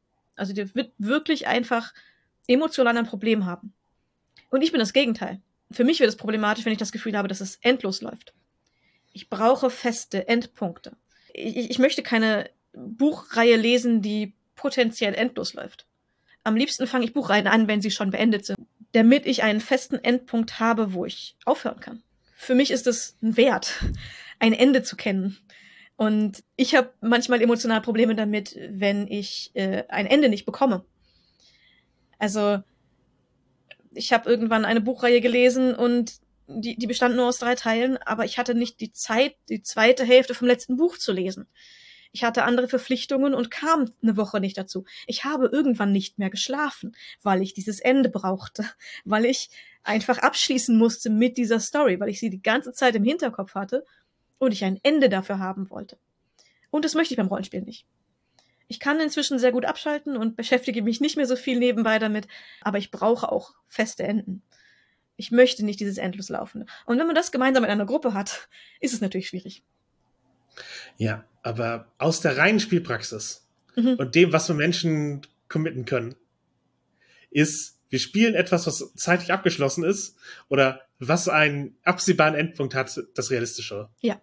Weil du wirst halt auch nicht zufrieden sein, wenn du deinen Charakter irgendwann einfach, weil die Motivation weg ist bei Leuten, die mitspielen, nicht mehr weiterspielen kannst und eben, eben keinen Abschluss bekommen hat. Ganz genau. Dann, dann doch lieber ein Abenteuer, was einen Ausschnitt darstellt, spielen und dann kann man ja doch ewig Fanfiction über seinen eigenen Charakter schreiben. Das ist ja. Und wenn man andere dazu hat, auch gemeinsam. Halt, man kann nicht das Commitment erwarten. Mhm. Von anderen Personen, genau. die vielleicht anders empfinden. Genau, oder deren Tagesfreizeit auch, be auch begrenzt ist. So dieses, ich habe nicht endlos viele Rollenspielrunden. Manchmal möchte ich neue Konzepte. Ja. Apropos neue Konzepte. Ja, wie wechselt man so Charakter dann? ja. Genau. Wie, Charakterwechsel auf hoher Stufe. Mhm. Und in laufenden Kampagnen, in laufenden Abenteuern. Mhm. Passiert das bei dir? Ja, klar. Also, wenn Spielende sehr lange Kampagnen mögen oder sehr oft ihre Charaktere weiterspielen wollen, auch da gibt es asymmetrische Begeisterungsspannen. Also manchmal läuft Kampagne länger, als Leute sich für einen Charakter begeistern können. Mhm. Und dann wird halt gewechselt. Oder man merkt halt, ich habe das Spielgefühl nicht, dass ich von so einem Charakter erwarte. Ja, also das ist durchaus was, was ich, äh, was ich erlebt habe. Plus halt, wenn man Charaktertode im Spiel zulässt, dann kann auch das passieren. Ja, natürlich. Ähm, hast du es auch schon als äh, Spielerin gemacht? Dass du in einer Kampagne ähm, den Charakter gewechselt hast? In keiner endlos lang. Es hm. gab vielleicht Punkte, wo ich es hätte sollen, weil mir der Charakter mechanisch langweilig geworden war oder einfach mich gestresst hat. Aber äh, nee, ich habe bisher, äh, genau, ich habe ich hab noch keinen Charakter in einer laufenden Kampagne äh, gewechselt. Ähm, wir hatten mal bei das Schwarze Auge die Fortsetzung einer Kampagne gespielt, ist bewusst entschieden, nicht die Charakter aus der alten yeah. wieder aufzugreifen. Auch ganz speziell, weil ich meinen nicht wieder spielen wollte. Mhm. Ja, war auch eine gute Entscheidung zu dem Zeitpunkt. Ähm, ich wollte tatsächlich meinen Charakter zu dem auch also ich hätte ihn weitergespielt, aber ich bin sehr zufrieden mit der Entscheidung, dass dieser Charakter nicht nochmal ins Abenteuerleben auf, ausgezogen ist. Denn für mich war nach der ersten Kampagne dieser Charakter auch irgendwo auserzählt. Und es, mhm. der, ist mir, der ist mir nicht langweilig geworden oder so. Ich prinzipiell finde ich die eigentlich immer noch cool und würde sie auch irgendwo gerne wieder spielen. Aber ihre Geschichte ist zu Ende. Und ich bin sehr zufrieden mit dem Ende, das sie erhalten hat. Und ich möchte das eigentlich nicht nochmal aufbrechen. Mhm. Hast du denn schon mal gewechselt? Nein. Außer in diesem Punkt, wo wir eben, es, es wäre eine Fortsetzung der, der Kampagne möglich gewesen und wir haben neue Charaktere ausgewählt, gemeinschaftlich entschieden auch, habe ich nicht gewechselt. Denn es passiert mir auch einfach nicht, dass mir Charaktere auf diese Weise langweilig werden. Also ich habe Charaktere, die ich prinzipiell nur als One-Shot-Charaktere so für Cons oder so angelegt habe. Und davon spiele ich halt manche irgendwann nicht mehr. Aber Charaktere, die ich für Kampagnen angelegt habe, sind mir eigentlich immer nur ans Herz gewachsen und höchstens auserzählt, aber nicht langweilig oder ich kann mich nicht mehr für sie begeistern oder dergleichen. Das habe ich einfach nicht. Und wenn ich gelangweilt bin von einem Charakter in einer laufenden Kampagne, dann liegt's nicht am Charakter, sondern dann stimmt irgendwas anderes nicht. Und dann würde ich eher komplett aus der Kampagne aussteigen, als den Charakter zu wechseln. Denn ich glaube, das Charakterwechseln würde für mich nichts ändern. Vielleicht für ein paar Sitzungen, aber nicht nachhaltig. Weil dann mhm. stimmt irgendwas am Spielgefühl nicht. Und ja, also mir wachsen Charaktere eigentlich immer nur mehr ans Herz, wenn ich sie länger spiele. Ja, äh, Cypher fragte dazu, wo steigt äh, bei hochstufigen Gruppe ein neuer SC ein? Also, als wir, ihr könnt auf sozialen Medien, besonders Twitter, immer wenn wir eine neue Folge planen, stellen wir da das Thema vor und ihr könnt Fragen einwerfen und äh, wie ihr seht, wir beantworten die meisten von denen auch tatsächlich. Äh Oft merkt ihr es gar nicht, aber in diesem Fall erwähnen wir es mal. also ganz klar, wo es von der Handlung passt. Es muss schon irgendwie einen Punkt, guten Punkt geben. Mhm. Auf demselben Level, auf derselben Stufe, der neue Charakter sollte genauso viel können wie der Rest. Es sei denn, es gibt die, die Gruppe, die gesamte Gruppe inklusive des, der neuen Person wünscht es sich explizit anders. Da kann man Ausnahmen machen. Für mich stand es, stünde es gar nicht zur Frage, dass man den Charakter mechanisch irgendwie mhm. benachteiligt, so. Ja. Aber ja, die letzte Konsequenz von, man muss sich von Stufe 1 hochspielen, ist halt auch dann, während andere auf Stufe 15 sind, fängt man auf Stufe 1 wieder an. Das ist ja, der Spielspaß hält sich sicherlich in Grenzen. Ja, es, es sei denn, man macht mit Absicht irgendwie sowas, dass man das Kind eines anderen Charakters spielt oder keine Ahnung, irgendwelche solchen Dinge mit einbringt, dass, dass man tatsächlich einen deutlich jüngeren, abhängigen Charakter spielt und durch die enge Einbindung dieses Charakters in die Gruppe daraus etwas enthält, dann kann man das machen. Das kann ich, kann ich nachvollziehen, warum man das dann, dann auch sagen würde, okay, ich möchte ein anderes Level haben. Wenn es aber ein ich sag mal, random Charakter ist, der irgendwie da reinkommt, der sich neu der Gruppe anschließt, dann sollten alle auf demselben Level sein, damit, damit der Spielspaß nicht leidet. Ja, ich würde halt überlegen, dann ganz konkret, halt kein Session Zero im klassischen Sinne, aber eben ein, wir als Gruppe überlegen, wie können wir diesen neuen Charakter einbinden, welche Nischen gilt es zu füllen, halt wenn jemand wechselt, weil ihm langweilig ist, wie schaffe ich neue Impulse als Figur, spielmechanisch für mich, während eben die Nischen der anderen weiter erhalten bleiben. Also da würde ich halt überlegen, was ist, was ist eine Möglichkeit, was umzusetzen, so dass, wenn man herausforderungsorientiert spielt, der Gruppe spielmechanisch nichts fehlt und gleichzeitig die Person einen Charakter bekommt, der Freude bereitet, der halt auch Anschlusspunkte zur Gruppe hat. Ja, und auch da würde ich sagen, wir raten ja eh immer dazu, am Anfang Optionen zu lassen, den Charakter noch zu ändern. Mhm. Und das würde ich hier genauso, also vor allem der neue Charakter, aber eventuell auch andere Charakter, die sich jetzt an die neue Situation anpassen müssen, die Optionen bieten, nochmal umzubauen, nochmal zu ändern. Nicht nur, dass die Charaktere sich verändern dürfen, das ist ja immer der Fall, sondern auch einfach sagen, nee, okay, das war alles anders. Äh, der, der Charakter hat dieses, diese, diesen Vor- oder Nachteil gar nicht. Ich nehme was anderes, es passt doch nicht irgendwie. Das oder und äh, die, eventuell die Option, wenn es jemand ist, der sich auch gerne reinspielt und noch ein bisschen gucken möchte, wie der Charakter am Ende gebaut sein soll, kann man natürlich auch hier einen reinspielen, mit, mit mehr Punkten geben, aber der Charakter fängt ein bisschen niedriger an und kriegt dann über die nächsten zwei, drei Sitzungen mehr Punkte, dass sie danach auf einem Level sind, dass sowas auch vielleicht möglich ist. Als, als Option, dass man eben sich als Gruppe gut zusammenfindet.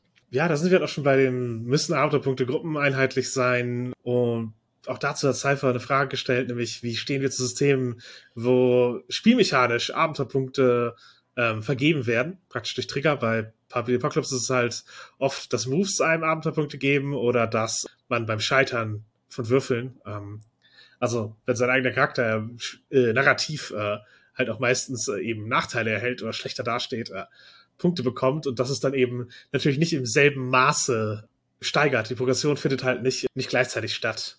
Ja, und ich würde sagen, Unterschiedlevel sind das für halt narratives Spiel wie PBTA oder simulationstisches Spiel nichts für etwas, was sehr herausforderungsorientiert ist. Ja.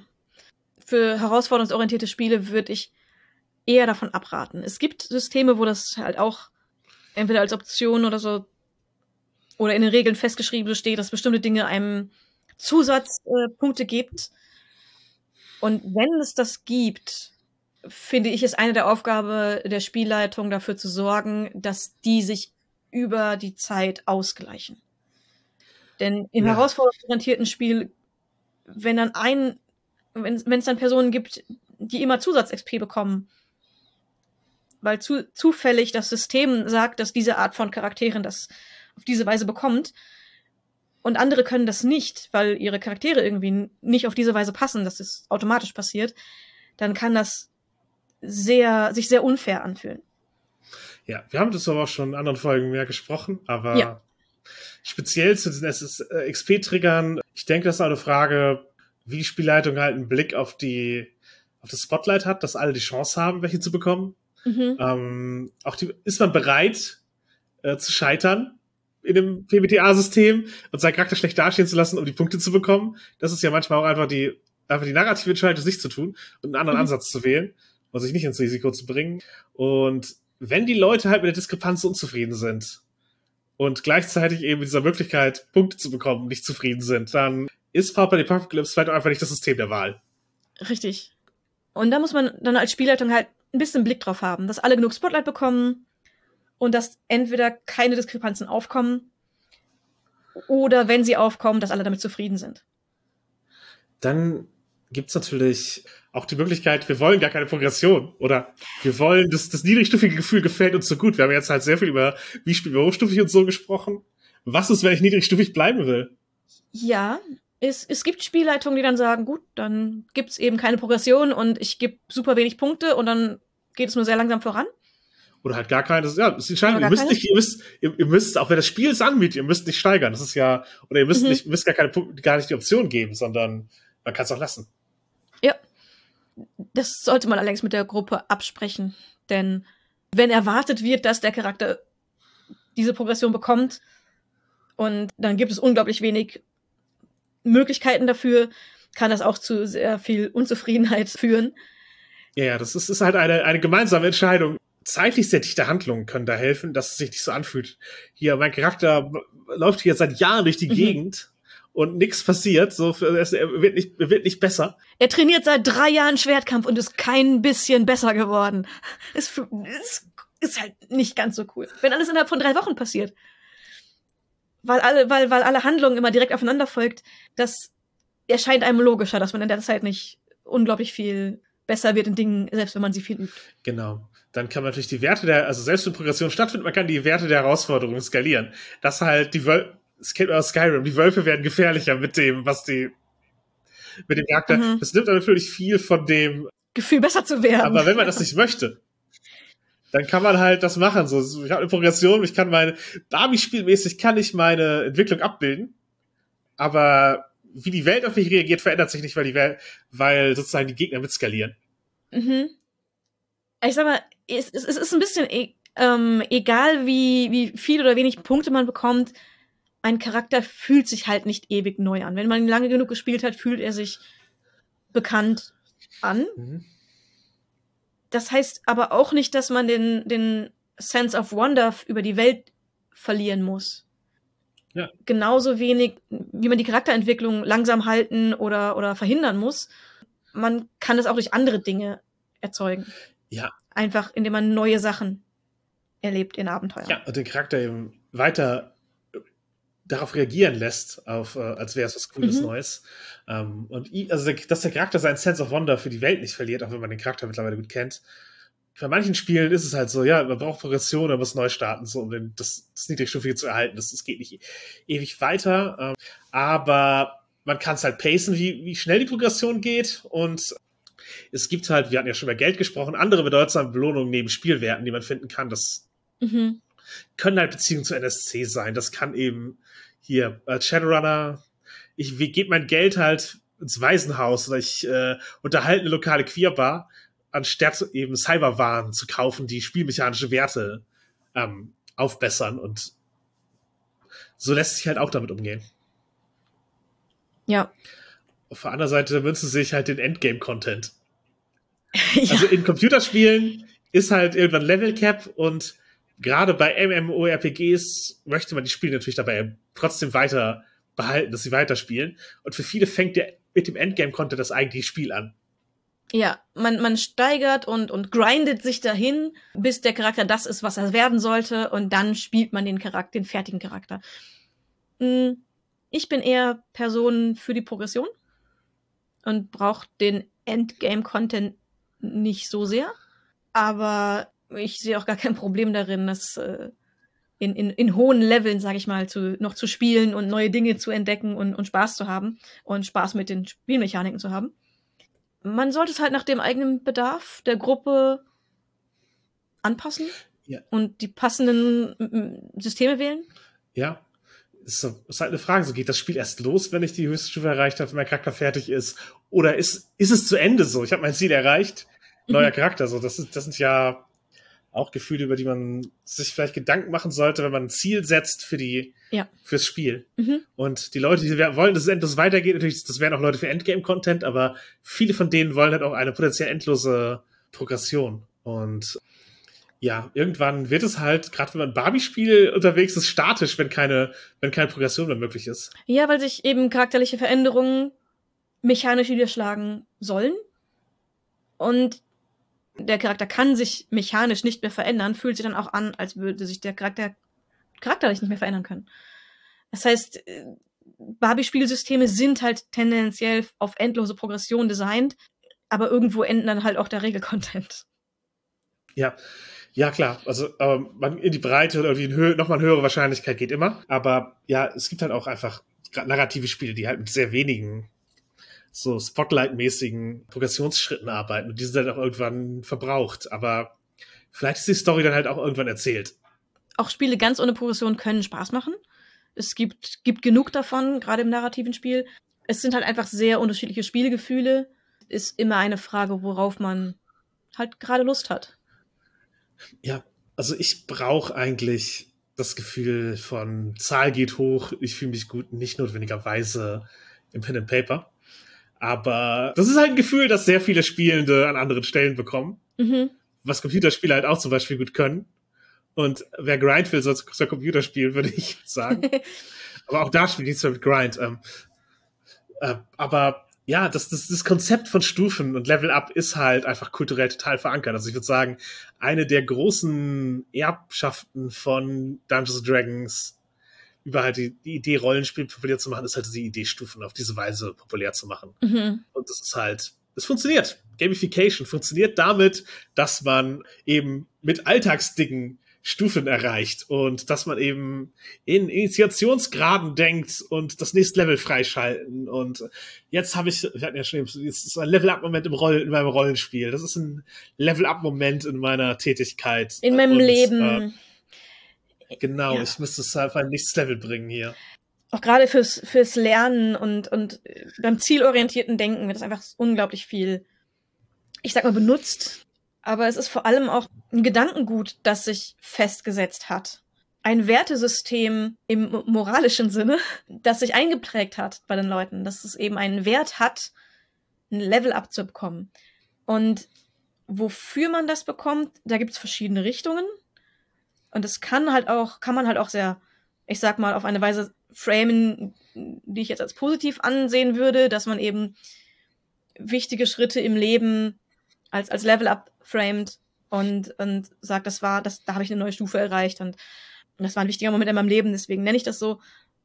Aber das kann auch in eine sehr, eine eher unangenehme Weise gehen. Ja, also prinzipiell Belohnungsmechanismen können einem helfen und Belohnungsmechanismen kann man Menschen auch manipulieren. Und ja, es gibt halt diese ganzen Apps, die den Alltag gamifizieren mhm. und ja, das kann halt sicherlich eine, ein Ansporn für die absichtliche Organisation des eigenen Lebens sein. Also sowas wie, ja, ich, ich lass, ich fühle mich gut, wenn ich hier abhaken kann. Ich habe jetzt irgendwie viermal in diesem Monat meine Küche sauber gemacht oder so. Das ist halt cool. Dann ja. hast du halt ein Achievement unlocked. Cool, cool für dich, aber ähm also ich kenne es halt auch gerade aus dem neurodiversen Bereich von manchen Leuten, dass sie das gerade solche Apps benutzen, die das die den ganzen Alltag gamifizieren wo man eben ein Spiel daraus macht, den Alltag zu bewältigen, um ihn bewältigen zu können. Und das finde ich eine coole Sache, weil es halt wirklich Leuten hilft, mit dem Leben klarzukommen. Jetzt für selbstorganisierte Apps, klar. Äh, oder was weiß ich, hier Kink App Obedience, wo man irgendwie sich gegenseitig Punkte geben kann in so einer äh, Beziehung Machtgefälle. Ja, cool kann man machen, aber viele von diesen Sachen die halt Apps für andere Funktionen sind, beinhalten dann auch Grind, um halt Freemium-Content. Also sozusagen ist es an sich umsonst, aber man muss halt eigentlich Geld bezahlen, um äh, auf eine erträgliche Weise voranzukommen. Genau, äh, und dass man einfach ähm, bestimmte Dinge in der App tun muss, um das nächste Level freizuschalten für was auch immer, ob mag es, äh, mögen es Spiele sein, aber auch äh, Sprachlern-Apps und dergleichen. Es ist super beliebt und all diese Apps werden bei mir gnadenlos wieder deinstalliert, wenn ich das feststelle, weil ich das überhaupt nicht mag. Also, wenn ich eine App habe für einen bestimmten Zweck, dann möchte ich nicht, dass ich in irgendeiner Weise grinden muss, damit diese App diesen Zweck erfüllt. Das stresst mich nur und da habe ich keine Lust drauf, deswegen wird einfach direkt wieder deinstalliert. Ähm, dann nutze ich lieber andere Sachen. Wenn es jetzt sowas ist, dass es für die Dinge, die du, die man mit der App machen möchte, also einem irgendwelche Pseudo-Belohnungen ausschüttet, random, ähm, von mir aus, äh, das ist mir relativ egal.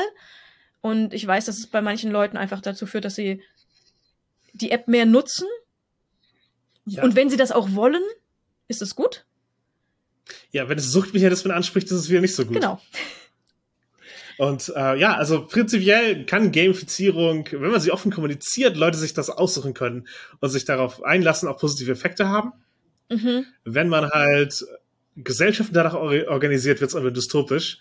Sei es halt irgendwie so ein Sozialwertpunktesystem in China, was halt ja berüchtigt ist, aber halt auch einfach, wenn man eben alles nach Leveln einteilt und diesen halt, das wird ja nicht allen Lern- und Arbeitstypen gerecht, zum Beispiel Berufsleben und, und tatsächliches Lernen mhm. danach zu strukturieren. Ja. Das schafft halt Vergleichsdruck und das schafft Stress, aber es ist halt nicht dieses, nicht nichts, was äh, eben wie alle Menschen funktionieren, gerecht wird. Und tatsächlich ist halt das äh, D&D-mäßige progressive Level-Up-Ding nicht ähm, nicht wie Leben funktioniert. Ja, nicht notwendigerweise. Es ist halt ein super kapitalistischer Grund, Grundgedanke gewesen und bei der ersten DD-Edition war ja auch einfach Geld gleich XP, was du an, was du an kapitalistischen Wert schaffen konntest, das ist, was dir die Level gegeben hat. Und ja, ist vielleicht nicht, wonach wir unser komplettes Weltbild ausrichten sollten. Äh, dieser, dieses Gedankengut. Ja. Das kann man auch mal hinterfragen. Und ähm, es wird halt auch super äh, oft für wirklich ein, ja, ich sag mal, gefährliches Gedankengut verwendet, um Leute da rein zu, zu locken. Das Versprechen von, hier ist das Wissen, das ist hinter dem nächsten Paywall, das ist hinter dem nächsten Initiationsgrad und du kannst halt, halt hier Scientology-mäßig so Insekten tiefer aufsteigen, aber es gibt also Sachen, die nicht so ganz, nicht ganz so offensichtlich als Kult erkennbar sind, aber trotzdem sich dieser, dieser Gedanken ähm, von Geheimwissen und du musst das nächste Level erreichen, bedienen. Also ja, man kann Level Up als Konzept auch auf äh, viele unangenehme Dinge auch außerhalb des Arbeitslebens übertragen und oft werden halt auch Nerds speziell damit angesprochen. So wird halt der Dating-Bereich oft sehr in diesem Gedankengut erfasst, im Sinne von, ich muss besser im Bett werden. Ich muss lernen, wie ich Leute ansprechen kann. Und da hängen natürlich solche Gestalten wie Incels und Pickup-Artists äh, dran und gerade Pickup-Artists verwenden halt sehr diesen Gedanken, dass Dating ein Spiel ist, in dem man äh, Level erreichen kann und äh, ihr Kerndokument oder eines derer nennt sich auch The Game und es wird halt, halt wirklich sehr unverhohlen so darüber gesprochen. Mhm. Mein größtes Problem mit dem Ganzen ist, dass Frauen werden darin nicht als Menschen betrachtet in diesem Game, sondern als Belohnung das man erhält, wenn man gut genug ist, ohne eigene Agenda. Die manipuliert werden muss, so. Ja, und das ist äh, äußerst unangenehm, aber mh, hm, reden wir ein bisschen mehr drüber. ja, es ist halt einer der Bereiche, wo man zeigen kann, dass es toxisch ist, abgesehen hat von hier kapitalistischen Dingen, um ganz kurz die Leute abzuholen, die das Glück hatten, sich damit nicht beschäftigen zu müssen. Incels sind Leute, die glauben, dass es halt äh, feste Gerade von Attraktivität in der Gesellschaft gibt. Man kann halt sozusagen nicht über seinen hinaus daten, aber Frauen tun das ständig so. Und deswegen funktioniert die Gesellschaft nicht, weil eben sozusagen die, die privilegierten Männer ne, kriegen oben, kriegen alle Frauen und sie fühlen sich in ihrem Zugang zu Frauen beschränkt. Mhm. Und das ist halt schon sehr, sehr unangenehme Anspruchsdenke, die auch äh, nicht hilft, ein attraktiver zu machen, äh, ja. werden zu lassen. Pickup-Artists sind halt Leute, die eben äh, sozusagen das äh, Leute ins Bett quatschen als eine Fähigkeit äh, kultivieren. beide diese Bereiche haben natürlich gemeinsam, dass wenn man sie konsequent durchdenkt, eben die Agency von PartnerInnen wirklich nicht geschätzt wird oder nicht wahrgenommen und dass es halt auch schnell zu Entschuldigungen sexueller Gewalt führen kann. Und beide sehen halt Dating als ein Spiel mit Regeln. Pickup-Artists denken, sie können und sollten Power Game. Und Insights denken, sie sind halt benachteiligt und äh, müssen die Regeln gewaltsam ändern, um gewinnen zu können. Wenn ihr mehr über diese seltsamen Szenen haben wollt, ich kann euch das Buch von Veronika Kracher zum Thema ähm, empfehlen. Die beschäftigt sich mit seltsamen Internetmännern, wie sie es selber ausgedrückt hat. Das ist äh, ein schweres Schicksal, würde ich meinen. Wenn ihr, wenn ihr mich darauf ansprecht, äh, wird es nur ein sehr langer und lauter Rant werden. Deswegen empfehle ich das nicht als Informationsquelle.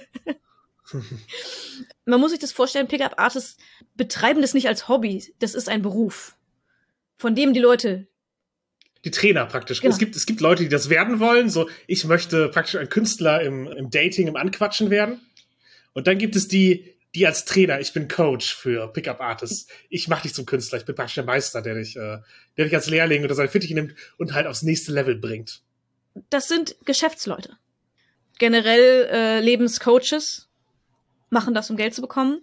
Aber bei Pickup Artists hat's oft so auch sowas tatsächlich sektenhaftes. Also es gibt erkaufbare Grade von Initiationen und es wird im Prinzip das Versprechen verkauft, zwischenmenschliche Beziehungen garantieren zu können. Und da wird sich sehr an Personen gewandt, die eben das Gefühl haben, benachteiligt zu sein oder schlechterin zu sein, mit äh, Personen zu sprechen, die sie attraktiv finden. Und ihnen wird versprochen, oder das Versprechen gemacht, zu lernen, wie sie gut darin werden, zwischenmenschliche Beziehungen aufzubauen. Was sie aber bekommen, sind Techniken, um sozialen Druck aufzubauen, in erster Linie. Zum Teil halt auch solche Tipps, die tatsächlich hilfreich sind, wie man selbstbewusster wird oder, keine Ahnung, grundlegende Hygiene. Zum Teil sind es Dinge, die tatsächlich dazu führen, dass jemand einfach ähm, attraktiver wirken kann, meinetwegen, oder eben. Ja, wie verbessere ich den ersten Eindruck? Cool, hilfreich. Ja, absolut ähm, gut. Wie, wie bringe ich Leute sozial unter Druck, dass sie es schwerer haben, mir Nein zu entgegnen? Nicht so cool. Genau, vor allem oft sind es Dinge, äh, wo am Ende dabei rauskommt, wie setze ich Leute auf eine Weise unter Druck, dass sie es schwerer haben, mir Nein zu sagen, ohne Gewalt fürchten zu müssen. Denn das ist es, worauf es hinausläuft. Die Leute, die sagen nicht ja, weil die Personen so attraktiv äh, plötzlich sind, sondern weil sie da reingedrängt werden und nicht sicher sein können, ob sie noch sicher sind, wenn sie Nein sagen. Und statt Wege zu bekommen, zwischenmenschliche Beziehungen aufzubauen, binden sich die Kunden an den Pickup-Artist-Lehrer und werden indoktriniert in einem Weltbild, das reale zwischenmenschliche Bindungen unwahrscheinlicher macht. Das ist, was ich daran so perfide und unangenehm finde, ist, die, die Kunden werden halt immer stärker an den Pickup-Artist gebunden, weil sie von anderen Menschen und von anderen Bindungen mehr entfernt werden durch das Weltbild, das sie gelehrt bekommen. Ja, ich würde es aber von der Coach-Ebene entfernen, sondern halt auch auf eine, auf eine Szene-Ebene bringen. Mhm. Das sind ja Leute, die sich auch gegenseitig bestätigen. Du brauchst nicht notwendigerweise einen Coach bezahlen, du kannst aufs Internet gehen. Natürlich gibt es halt auch Lehrvideos und so, wo und Vordenkende, aber es ist halt nicht so, dass alle von denen halt einen, einen so Guru haben, sondern es ist halt eine, es ist halt eine Internetszene und da funktioniert eben auch die Selbstbestätigung. Äh, ja untereinander, die halt eben, aber eben ein Weltbild indoktriniert, das letztlich ähm, zutiefst antifeministisch und auch menschenfeindlich ist in seinen Konsequenzen und an sich guten Alltagsrat damit zu verknüpfen, ist halt eine Masche, die ganz gut läuft. Also der, ich würde jetzt mal sagen, vorsichtig sagen, antifeministische Vordenker halt, ähm, ja, äh, Verschwörungsspinner und Transfeind äh, Jordan Peterson framed halt auch so, so ein Lebensratgeber mit so ganz basic Dingen.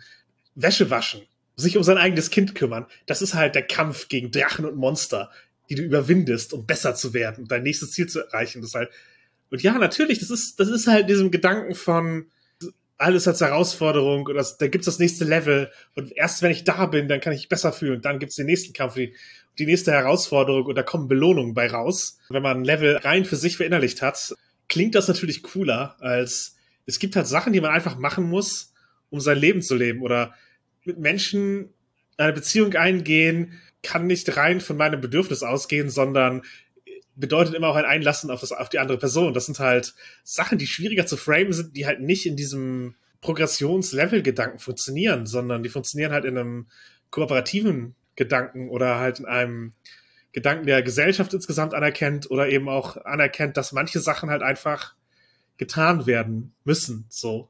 Ja. Und äh, Ich sag mal, nicht alles zum höheren Zweck dient. ja, ich sag mal prinzipiell, wenn man Schwierigkeiten hat, Alltag zu bewältigen oder Dinge, die täglich erledigt werden müssen, zu erledigen, schadet es auch nicht, sich dafür ein Framing zu überlegen, das einem dabei hilft. Aber ein solches Framing, das für viele hilfreich ist, zu benutzen, um damit menschenfeindliches und zutiefst sexistisches Gedankengut zu transportieren, ist halt natürlich sehr, sehr unangenehm und hat Folgen, die wir eben aus der Pickup-Artist-Szene und dann bei den Insels sehen, wo es einfach zu Gewalt gegen anderen Personen führt. Ja, weil wenn man erstmal inhärent glaubt, dass jede Herausforderung, gegen die man antritt, ein Monster ist, Mhm. oder inhärent glaubt, dass eben für jede Anstrengung, die man unternimmt, eine Belohnung äh, am Ende bei rausspringen muss. Und man sie verdient. Gen genau. Sozusagen, ich verdiene es, dass diese Frau jetzt mit mir Sex hat, weil ich habe ja die richtigen Handlungen gemacht, die ich gelernt habe. Oder ich habe mich ja angestrengt. Deswegen, das soll, muss sie mir jetzt aber auch entgegenkommen. Und das ist halt, das ist halt ein Anspruchsdenken, was da mitschwingt. Und wenn man anfängt, eben dieses Level-Ding zu verinnerlichen, dann beginnt man halt auch Menschen in diese Stufen einzuteilen.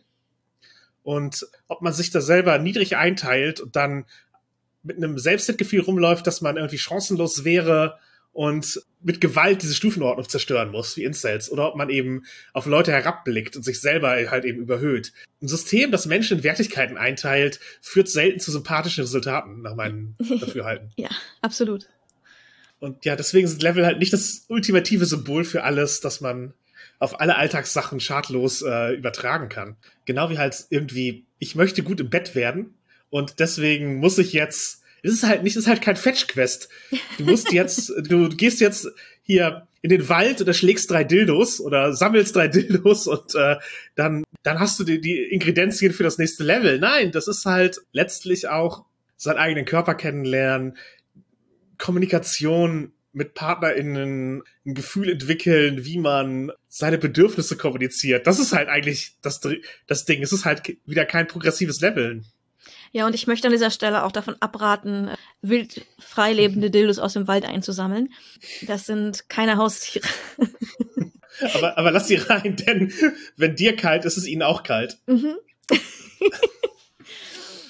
ähm, ja, generell bei zwischenmenschlichen Beziehungen, und da zähle ich jetzt Sex einfach mit dazu, geht's eben nicht darum, aufzusteigen in ein höheres Level durch Techniken und dadurch den Anspruch auf Belohnungen zu bekommen. Es geht darum, zu kommunizieren und gemeinsam Ziele zu erreichen. Es ist eher eine Rollenspielrunde als der Singleplayer. Klar kann man bestimmte Moves üben, vielleicht aber besser mit einem Partner zusammen als alleine. Aber Sex mit vielen Leuten zu haben, macht dich nicht zwingend besser im Bett. Genauso wie Jungfräulichkeit halt auch ein Bullshit-Konzept ist. Ja, also ich verstehe es auch nicht, aber Jungfräulichkeit beenden hat genauso wenig irgendwie einen besonderen Wert, zwingend wie mit vielen Leuten Sex zu haben, gehabt zu haben, mit wenig Leuten Sex gehabt zu haben. Das macht alles jetzt nicht die großen Unterschiede. Ich meine, klar, Körper, so ein bisschen körperliche Fitness kann überall helfen, kann auch beim Sexleben eventuell helfen, aber eigentlich ist es viel interessanter, ob du mit der Person, mit der du zusammen bist, gut harmonierst und ob ihr gut kommunizieren könnt. Und da ist Zuhören wichtig, da ist die eigenen Bedürfnisse kommunizieren wichtig. Und da ist es nicht so wichtig, ob man jetzt bestimmte Moves an besonders vielen Personen geübt hat oder mit besonders wenig Personen geübt hat. Das ist alles nicht das, was am Ende entscheidend ist. Ja, ich denke, es gibt natürlich Dinge, die halt gewisse Grundkenntnisse erfordern, aber auch die lernt man halt nicht wie in einem Rollenspiel, in dem man irgendwie random andere Tätigkeiten macht, sondern die lernt man, indem man es in der Praxis ähm, erprobt und dabei eventuell sogar scheitert.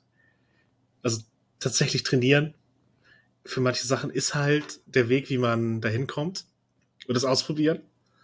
Und ja, das ist halt auch nicht wie Progression in Computerspielen funktioniert. Das ist auch nicht, wie sich manche Leute halt lernen vorstellen. Aber ja, für Sex-Dinge, es gibt natürlich auch da Leute, die Fähigkeiten vermitteln, halt diesem ganzen Tantra-Bereich und all das. Und die funktionieren halt auch alle besser, wenn man die Kommunikation mit einer Partnerperson hin hat. Also die Grundkenntnis von Anatomie ist super hilfreich, klar, wenn man weiß, wie generell Dinge funktionieren. Das ist, das ist Aufklärung und insofern sinnvoll, aber auch da die menschliche Komponente äh, nicht außer Acht lassen, würde ich sagen. Auch im Tantra-Bereich und so gibt es Scharlatane, die äh, nur Geld einnehmen wollen, ohne irgendwas zu vermitteln, aber auch wenn man die jetzt mal außer Acht lässt. Ich sehe solche Dinge eher als Erweiterung in schon bestehenden Partnerschaften, wenn man schon viel zusammen ausprobiert hat und nochmal neue Dinge erleben möchte. Ich sehe es auf gar keinen Fall als Voraussetzung, um in einer neuen Partnerschaft beeindrucken zu können. Denn seien wir ehrlich, in einer neuen Partnerschaft ist sowieso erstmal alles neu. Und ähm, das Beeindruckendste, was man tun kann, ist, äh, sich auf den neuen Partner einzulassen und zu schauen, was man gemeinsam so an ersten Malen erleben kann. Ja, auf der anderen Seite ist natürlich ein cooles gemeinsames Interesse, wenn man eben auf der Suche nach äh, Sexpartnerin ist und sagen kann, hey, ich bin sehr an Tantra interessiert oder ich habe hier einen ganzen Schwung Dildos aus dem Wald gejagt. Äh, also, wenn man halt einfach irgendwie, ich habe halt ein Ding, äh, an dem ich Interesse habe, gemeinsam. Da hat man ja schon mal eine Gemeinsamkeit, mit, mit der, über die man sich unterhalten kann. Und mit die, ja, die man halt auch teilt. Aber es sollte halt auch eine gemeinsame Leidenschaft sein. Das ist halt nichts, was man, was man einseitig sozusagen an einer Person tut, sondern das ist etwas, was man mit einer Person tut, am Ende immer. Ist natürlich eine Frage jetzt, sind Nerds besonders anfällig für so Level-Up-Gedanken halt im Alltag, aber auch hier für ihr Blick auf Sex und Romantik? Ich glaube nicht unbedingt. Allerdings wird das, wird der Level-Up-Gedanke von Scharlatanen gerne aufgegriffen, um Personen, die diesen schon aufgegriffen haben, anzusprechen.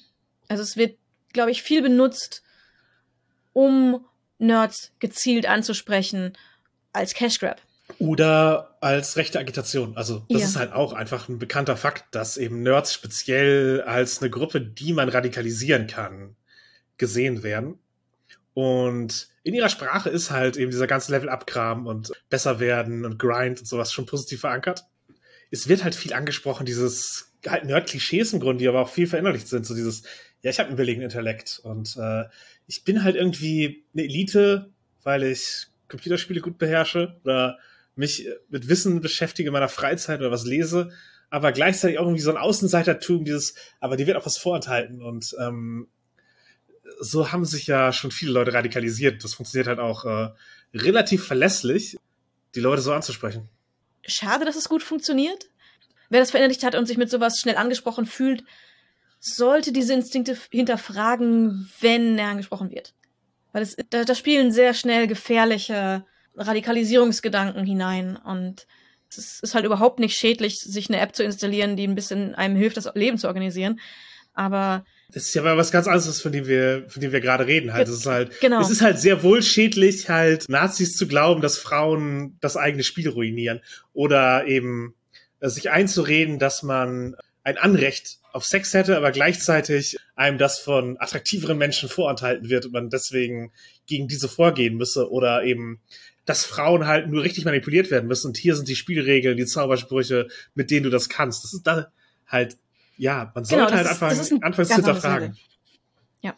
ja. Wenn man merkt, dass man da irgendwo rhetorisch gegriffen wird, äh, muss man hinterfragen, warum. Sollte da einfach Dinge überwinden. Ja, und was ich mich halt auch frage, ist, warum ist es halt für Nerds noch immer schwierig anzuerkennen, dass Frauen durchaus auch vollwertige Menschen sind mit eigenen Interessen. Also das ist, es greift ja immer noch. Und ja, ich glaube, die, die Sache ist oft eine, die auch bei Rechtsradikalismus und Ausländerfeindlichkeit äh, gesehen wird. Je weniger Kontakt man hat und je weniger wertvolle Beziehungen man hat, desto eher hat man Vorurteile und sieht die andere Person nicht als vollwertigen Menschen. Je mehr diverse Freunde man hat, desto weniger anfällig ist man dafür, in irgendeiner Weise radikalisiert zu werden. Ja, den Instinkt, Räume dann so unattraktiv wie möglich für Menschen, die nicht exakt wie man selber sind, zu machen, sollte man dann auch überwinden. Also es ist halt, das ist halt auch durchaus ein Problem in der, ja. in der Nerd-State. Das ist ja nicht, dass, als gäbe es offensichtlich nicht das Problem, als gäbe es keine Frauen, die Interesse an diesen Themen hätten. Ich hatte, ich hatte Rollenspielrunden rein aus Frauen und das war kompletter Zufall, dass die so entstanden sind. Gleichzeitig finde ich es auch sehr absurd, wenn Nerds diesen Gedanken haben von nur weil wir ein gemeinsames Interesse haben. Ich bin ein Nerd, du bist ein Nerd, habe ich einen Anspruch, dass du auch sexuell an mir interessiert bist. Das stimmt ja nicht. Ja, es, es also gibt einfach nicht. niemals einen Anspruch, dass jemand, dass jemand an sexuell attraktiv findet. Und in keine Richtung jemals kann ein Anspruch existieren man hat nicht mal Anspruch bei sich selbst, dass man jemanden bestimmtes attraktiv findet, nur weil man glaubt, dass diese Person gut zu einem passen würde. Das ist eine Erfahrung, die ich ab und zu wieder machen muss, dass ich, ich kann, man kann sexuelle Attraktivität nicht erzwingen. Nicht bei ja. sich selbst und erst recht nicht bei anderen. Das ist die Frage, ist es in unseren anderen Szenen besser? Also schützt halt eine, die etablierte Konsentkultur von BDSM vor diesem Denken. Und ich glaube, wenn man das wirklich verinnerlicht hat, mhm. als Konzept Konsent, dass eben Leute zustimmen müssen und auch aus, aus Freiwilligkeit und all das, das, das ist schon mal eine Hilfe. Also man, man käme gar nicht in diesen Pickup-Gedanken rein. Aber es gibt natürlich auch im BDSM Momente, wo eben dieser, als das Anspruchsdenken, aber natürlich, wo auch der Level-Up-Gedanke greift, wo wir ja eigentlich unterwegs sind und da wird Erfahrung halt schon oft als ein Faktor gesehen oder dass man ein Level up erreichen muss, dass man irgendwie, ich muss jetzt das machen, um auf die nächste Stufe zu kommen. Mhm. Und ich sehe tatsächlich ähnliche ähm, Gedankenkonstrukte, wie die, über die wir gerade gesprochen haben, auch durchaus im BDSM.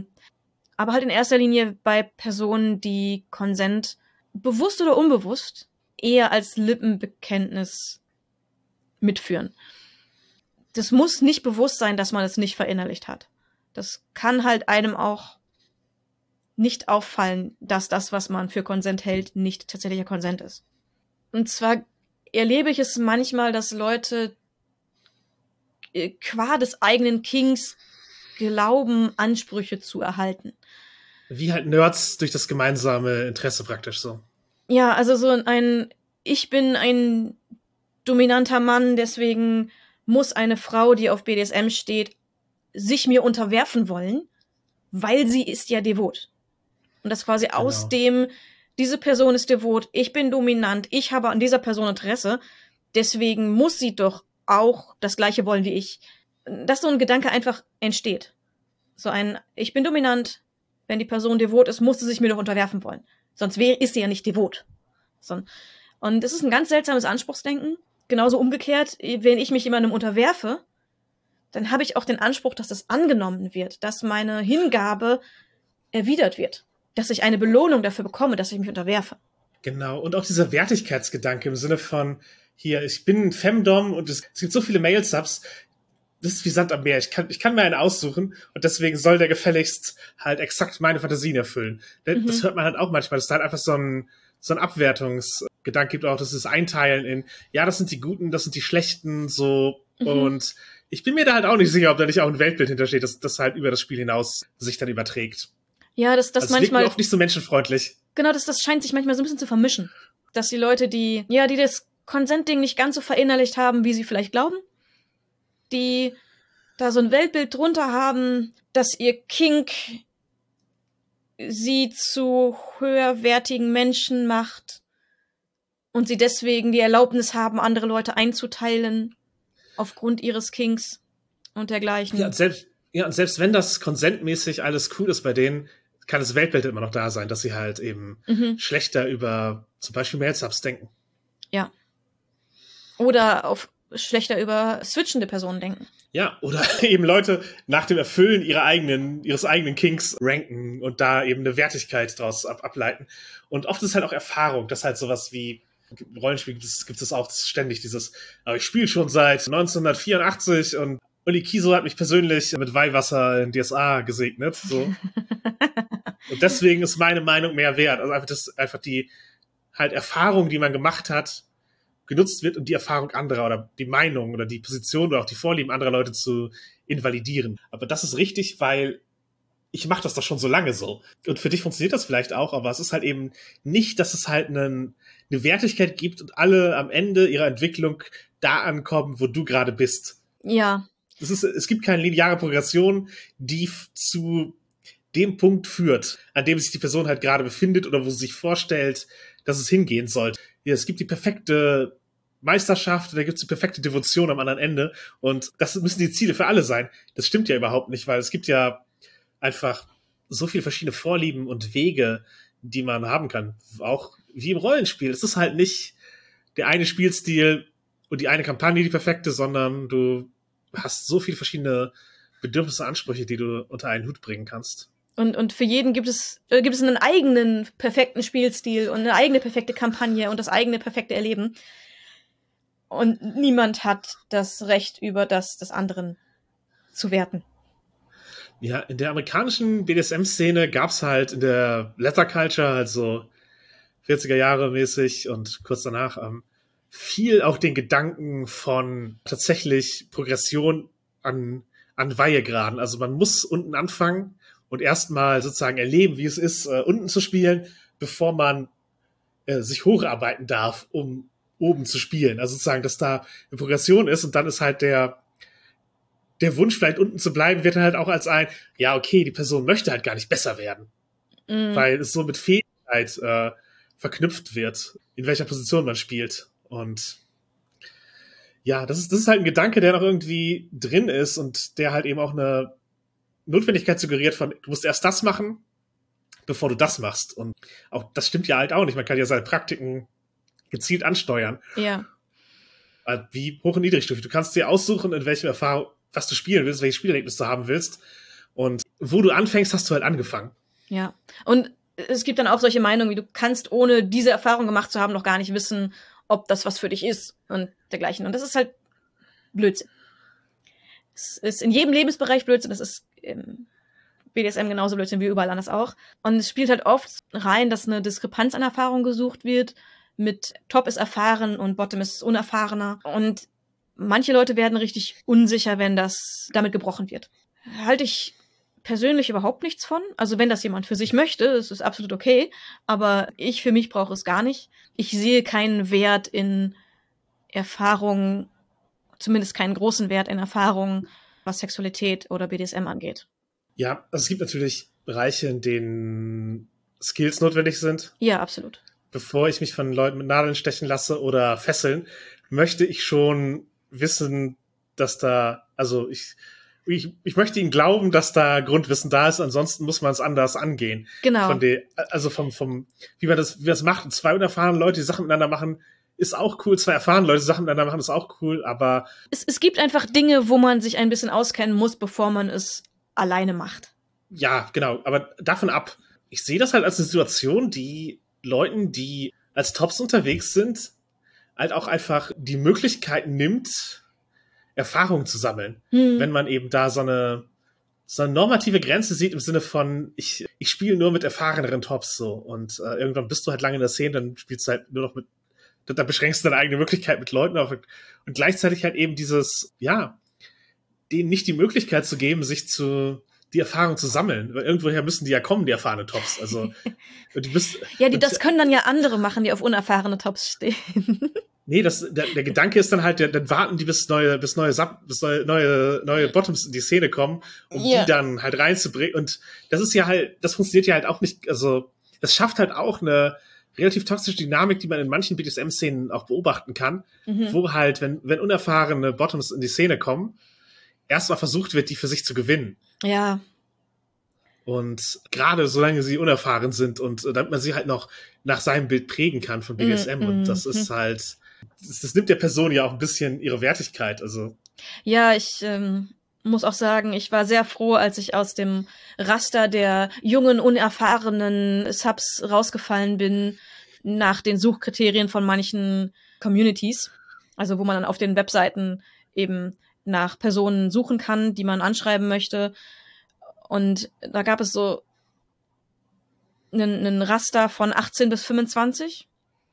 Und sobald ich 25 war, hatte ich es nicht mehr, dass ich von, ich, ich sag's jetzt einfach mal so, alten Männern angeschrieben wurde.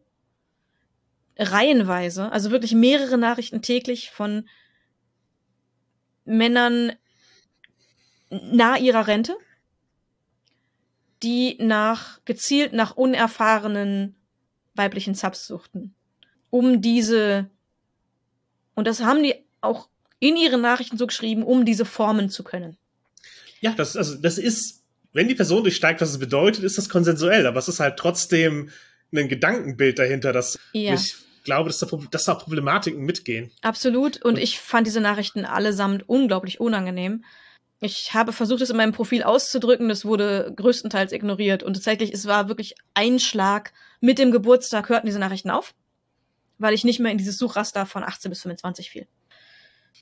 Sehr, sehr viele, die, die sehr dieses Bild drin hatten von junge Subs suchen erfahrene Tops und äh, äh, sie hatten auch, also tatsächlich ihr mentales Bild war, war auch, die wollen erzogen werden zu bla bla bla. Ja, wir, wir, wir, wir haben es ja schon dargelegt, wo, woher der woher der Gedanke kommt. Ähm, was man auch im BDSM oft hört, ist dieses so höher, schneller, weiter, dass, dass Leute halt immer extremer Mhm. werden, als, also, als wäre das auch ein Automatismus bis zu einem gewissen Grad.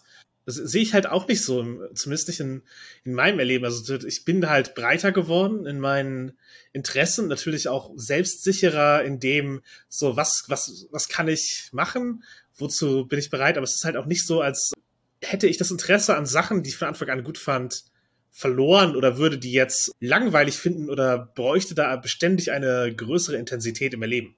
Mhm. Ich spüre das auch in meinem Leben nicht so.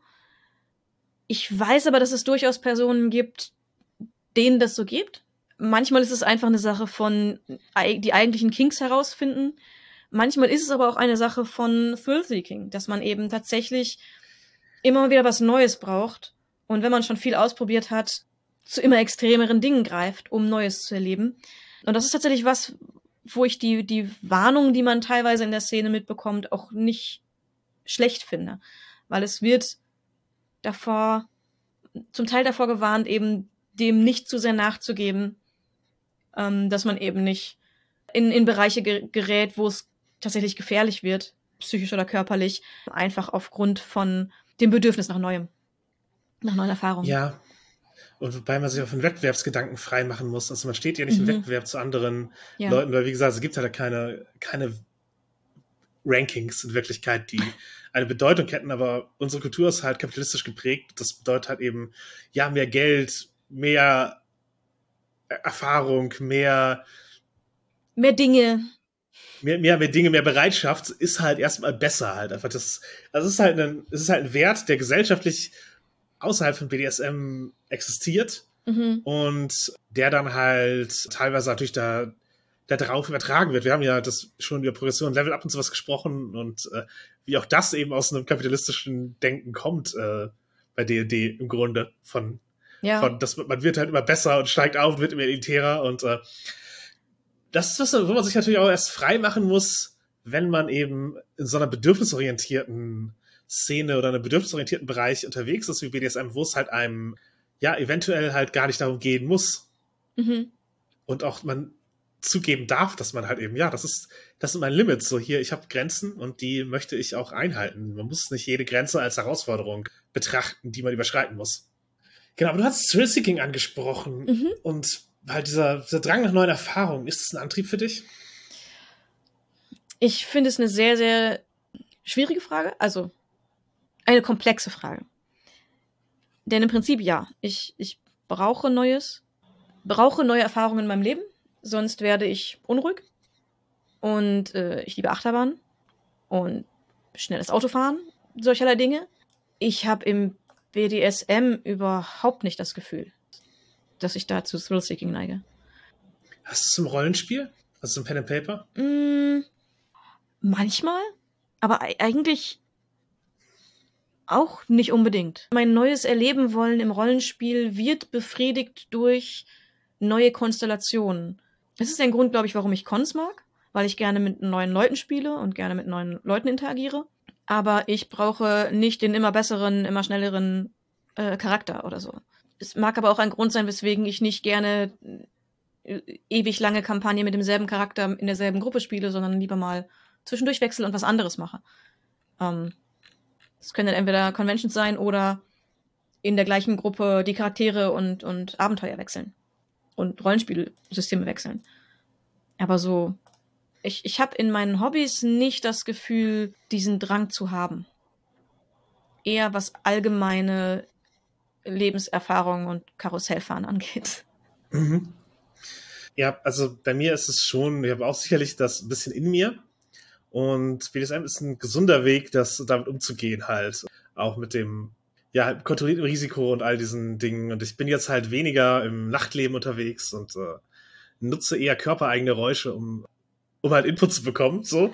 Das hat sich auf jeden Fall ähm, geändert, seit ich da be halt bewusster weiß, was meine Bedürfnisse sind und wie viel vom Thrill-Seeking jetzt eben sowas wie eine, unerfüllter Masochismus war, weiß ich halt auch äh, nicht klar zu benennen, aber sicherlich auch ein Faktor ähm, gewesen. Äh, aber ich mag auch durchaus im Rollenspiel neuen Input und eben auch mich in Emotionen hineinzubegeben. Und Headspaces ist sicherlich etwas, äh, was ich im Rollenspiel erleben kann und was auch wirklich ein, ja, ein neuer Input sein kann, der in diesem, in diesem Sinne funktioniert.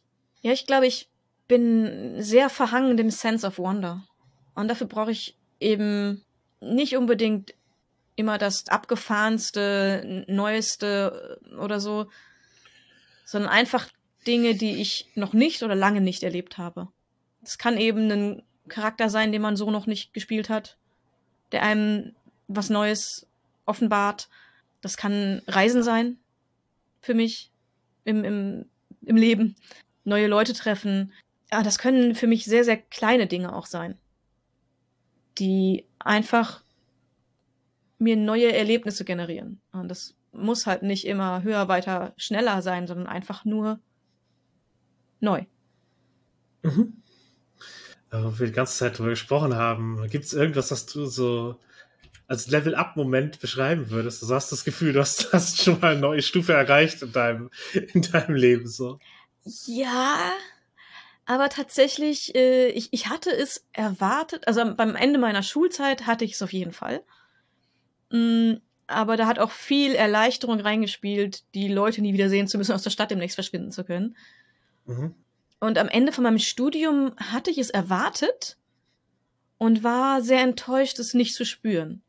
Und ich habe irgendwie nicht sehr viele Momente in meinem Leben, wo ich das hatte. Allerdings äh, so der eine, wo ich noch sagen würde, wo ich es auf positive Weise hatte, war bei meiner Hochzeit. Ich habe auch während der Eheschließung im Standesamt einen Level-Up-Sound abspielen lassen. Und das hat sich wirklich angefühlt, also ich habe es einfach zu einem solchen Moment gemacht für mich. Das, das war so ein bisschen das Gefühl. Ähm, weil wir einfach etwas schriftlich niedergefasst haben, was uns zu dem Zeitpunkt schon seit über zehn Jahren klar war. Das, da, da hatte ich das schon. Ja, bei mir gab es sicherlich auch früher Momente dahingehend, aber ähm, die Transition bietet halt so viele Meilensteine. Also ich habe praktisch den, halt den, sozusagen die, während ich selbst erlebe, den niedrigstufigen Bereich von, von Lebenserfahrung wieder freigeschaltet, weil ständig was irgendwie passiert. Also mittlerweile ist es halt ausgesettelter, aber gerade am Anfang der Transition war halt dauernd irgendwas, was, äh, was neu war und was sich halt wie ein Meilenstein angefühlt hat. Mhm. Und ja, äh, gibt auf jeden Fall auch durchaus Momente, wo ich sagen kann, hier, das halt nicht, noch nicht einzelne Momente, aber eben so Erfahrungen, wo ich sagen kann, da habe ich wirklich aus einer einzelnen Erfahrung was, was mitgenommen. Als zum Beispiel eben das erste Mal bewusst Trance erleben, hat halt einen neuen Skilltree freigeschaltet für meinen BDSM-Kram. Äh, ich habe eine Changing Lost-Kampagne geleitet und da verstanden, wie ich Sandboxes und Fishtanks als äh, Erzählstrukturen verwende. Und das ist halt was, was ich seitdem dabei habe. Oder als Community Managerin halt, äh, halt mit Wege der Vereinigung zum Beispiel halt eine, eine größere, umstrittenere Crowdfunding-Kampagne, die für mich, wo ich halt gemerkt habe, ich bin wirklich gut da drin und ich krieg das halt auch halt umgesetzt. So, das äh, war halt auch so ein sich der Kompetenz bewusst machen ähm, Moment. Es war halt nicht, ich habe die Kompetenz dadurch erworben, sondern es war halt, ich habe, ich konnte sie anwenden und es hat gezeigt, dass sie da ist. Und so funktionieren Level-Up-Momente wahrscheinlich eher. Dass es, halt, dass es halt der Moment ist, wo man merkt, okay, ich kann es jetzt wirklich. Und das Lernen vorher ist halt eigentlich der, der Prozess, in dem man es erwirbt. Aber mhm. ja. Und ich, genau. Äh, da, da sehe ich eben auch, wo ich bei mir eher das Gefühl habe, ich müsste mir solche Momente wissentlich schaffen. Ansonsten habe ich eher das Gefühl, dass Dinge eben schleichen kommen. Man erwirbt, erwirbt Fähigkeiten und ich, ich spüre halt den ganzen Prozess. Aber ich habe nie so den, den Moment. Ja, aber wie ist es bei dir als Autorin? Ist auch nicht so, dass du manchmal das Gefühl hast, dieser Text hat mich gerade auf ein neues Level gebracht oder so? Ähm, nicht direkt. Aber manchmal ist es, dass mich Rückmeldung äh, sehr berührt. Festzustellen, dass Personen aus meinen Texten tatsächlich was herausziehen können und für sich ja, dass, dass meine Texte ihnen etwas bedeuten, es hat mir sehr das Gefühl gegeben, äh, etwas erreicht zu haben als, als Autorin. Und ein Text, auf den ich sehr, sehr stolz bin, der kommt, wird demnächst erscheinen. Ich hoffe auch, dass er ähnliche Wirkungen bei Leuten haben wird. Genau, ja, wir äh, sprechen von einem Text, der im äh, Gunst der Göttin Crowdfunding für das schwarze Auge unterwegs sein wird. Da sind wir beide als AutorInnen vertreten, denn äh, ja, wir haben beide Texte hinzugefügt, du zur Kurzgeschichtensammlung, ich zum Quellenband, der da enthalten ist und auch durchaus Themen, die uns äh, jeweils am Herzen lagen. Mhm. Für mich waren das eher routinierte Texte, im Sinne von, ich, das waren keine, an denen ich gemerkt habe, okay, ich habe jetzt hier einen, ich, ich habe handwerklich was Neues erreicht, aber es waren Texte, wo ich eben, wo ich viel Spaß dran hatte und wo, von denen ich auch gerne möchte, dass sie halt äh, gelesen werden. Unter anderem halt über Asexualität habe ich da geschrieben.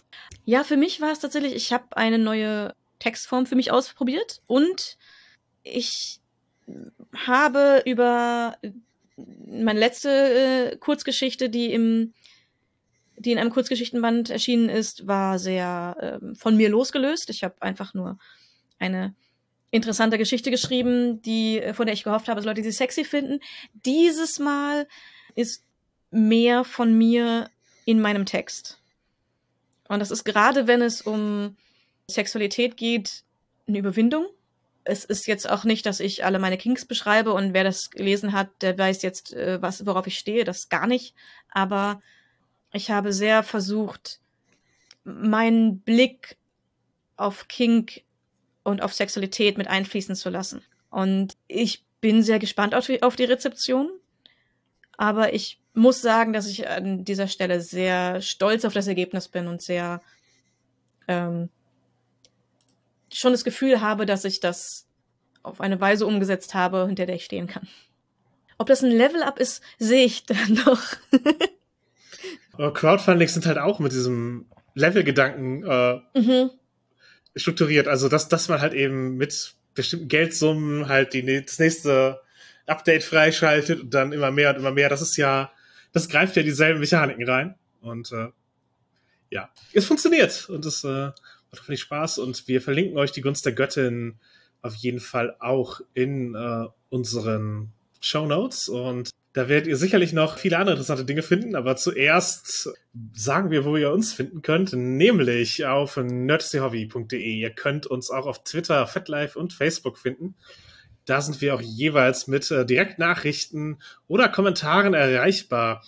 Ihr könnt auch einfach an nerdstyhobby.gmail.com eine E-Mail-Nachricht schreiben was in Rankings, Charts und auch Leveln tatsächlich hilft. Also wenn ihr uns zu einem Level Up äh, als Podcast bringen wollt, sind 5-Sterne-Rezensionen bei Apple Podcasts, äh, 5-Sterne-Bewertungen bei Spotify und allgemein Abos und Hochdaumen und all das, was man eben auf der jeweiligen Podcast-Plattform eurer Wahl geben kann.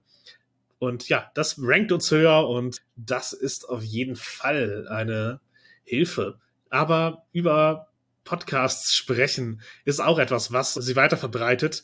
Ganz ab von zählbaren Dingen ist halt äh, positive Resonanz für uns hilfreich, aber es ist auch hilfreich für andere von coolen Podcasts oder Medien zu hören. Und äh, deswegen geben auch wir äh, Shoutouts. Wir hoffen, dass ihr es tut. Dabei wollen wir einfach mal das äh, gesamte RPG More Pod-Wichteln äh, in den Raum werfen. Wie gesagt, sehr viele Podcasts beteiligen sich und werden über den Dezember äh, sich gegenseitig mit Themen beglücken. Ihr könnt, wenn ihr da reinguckt, auch schon sehen, was die Themenauswahl unserer nächsten Folge ist. Und ich hätte sonst noch ein Video ähm, von Matt Baum anzubieten.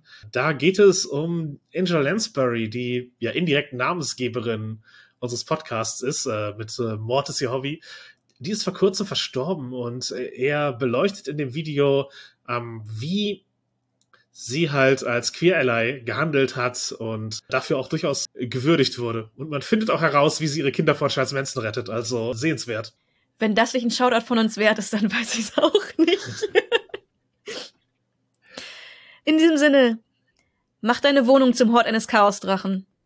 Verzichte auf Bonuspunkte bei jedem Einkauf. Setz den Schwierigkeitsgrad auf niedrig und willkommen in deinem neuen Leben.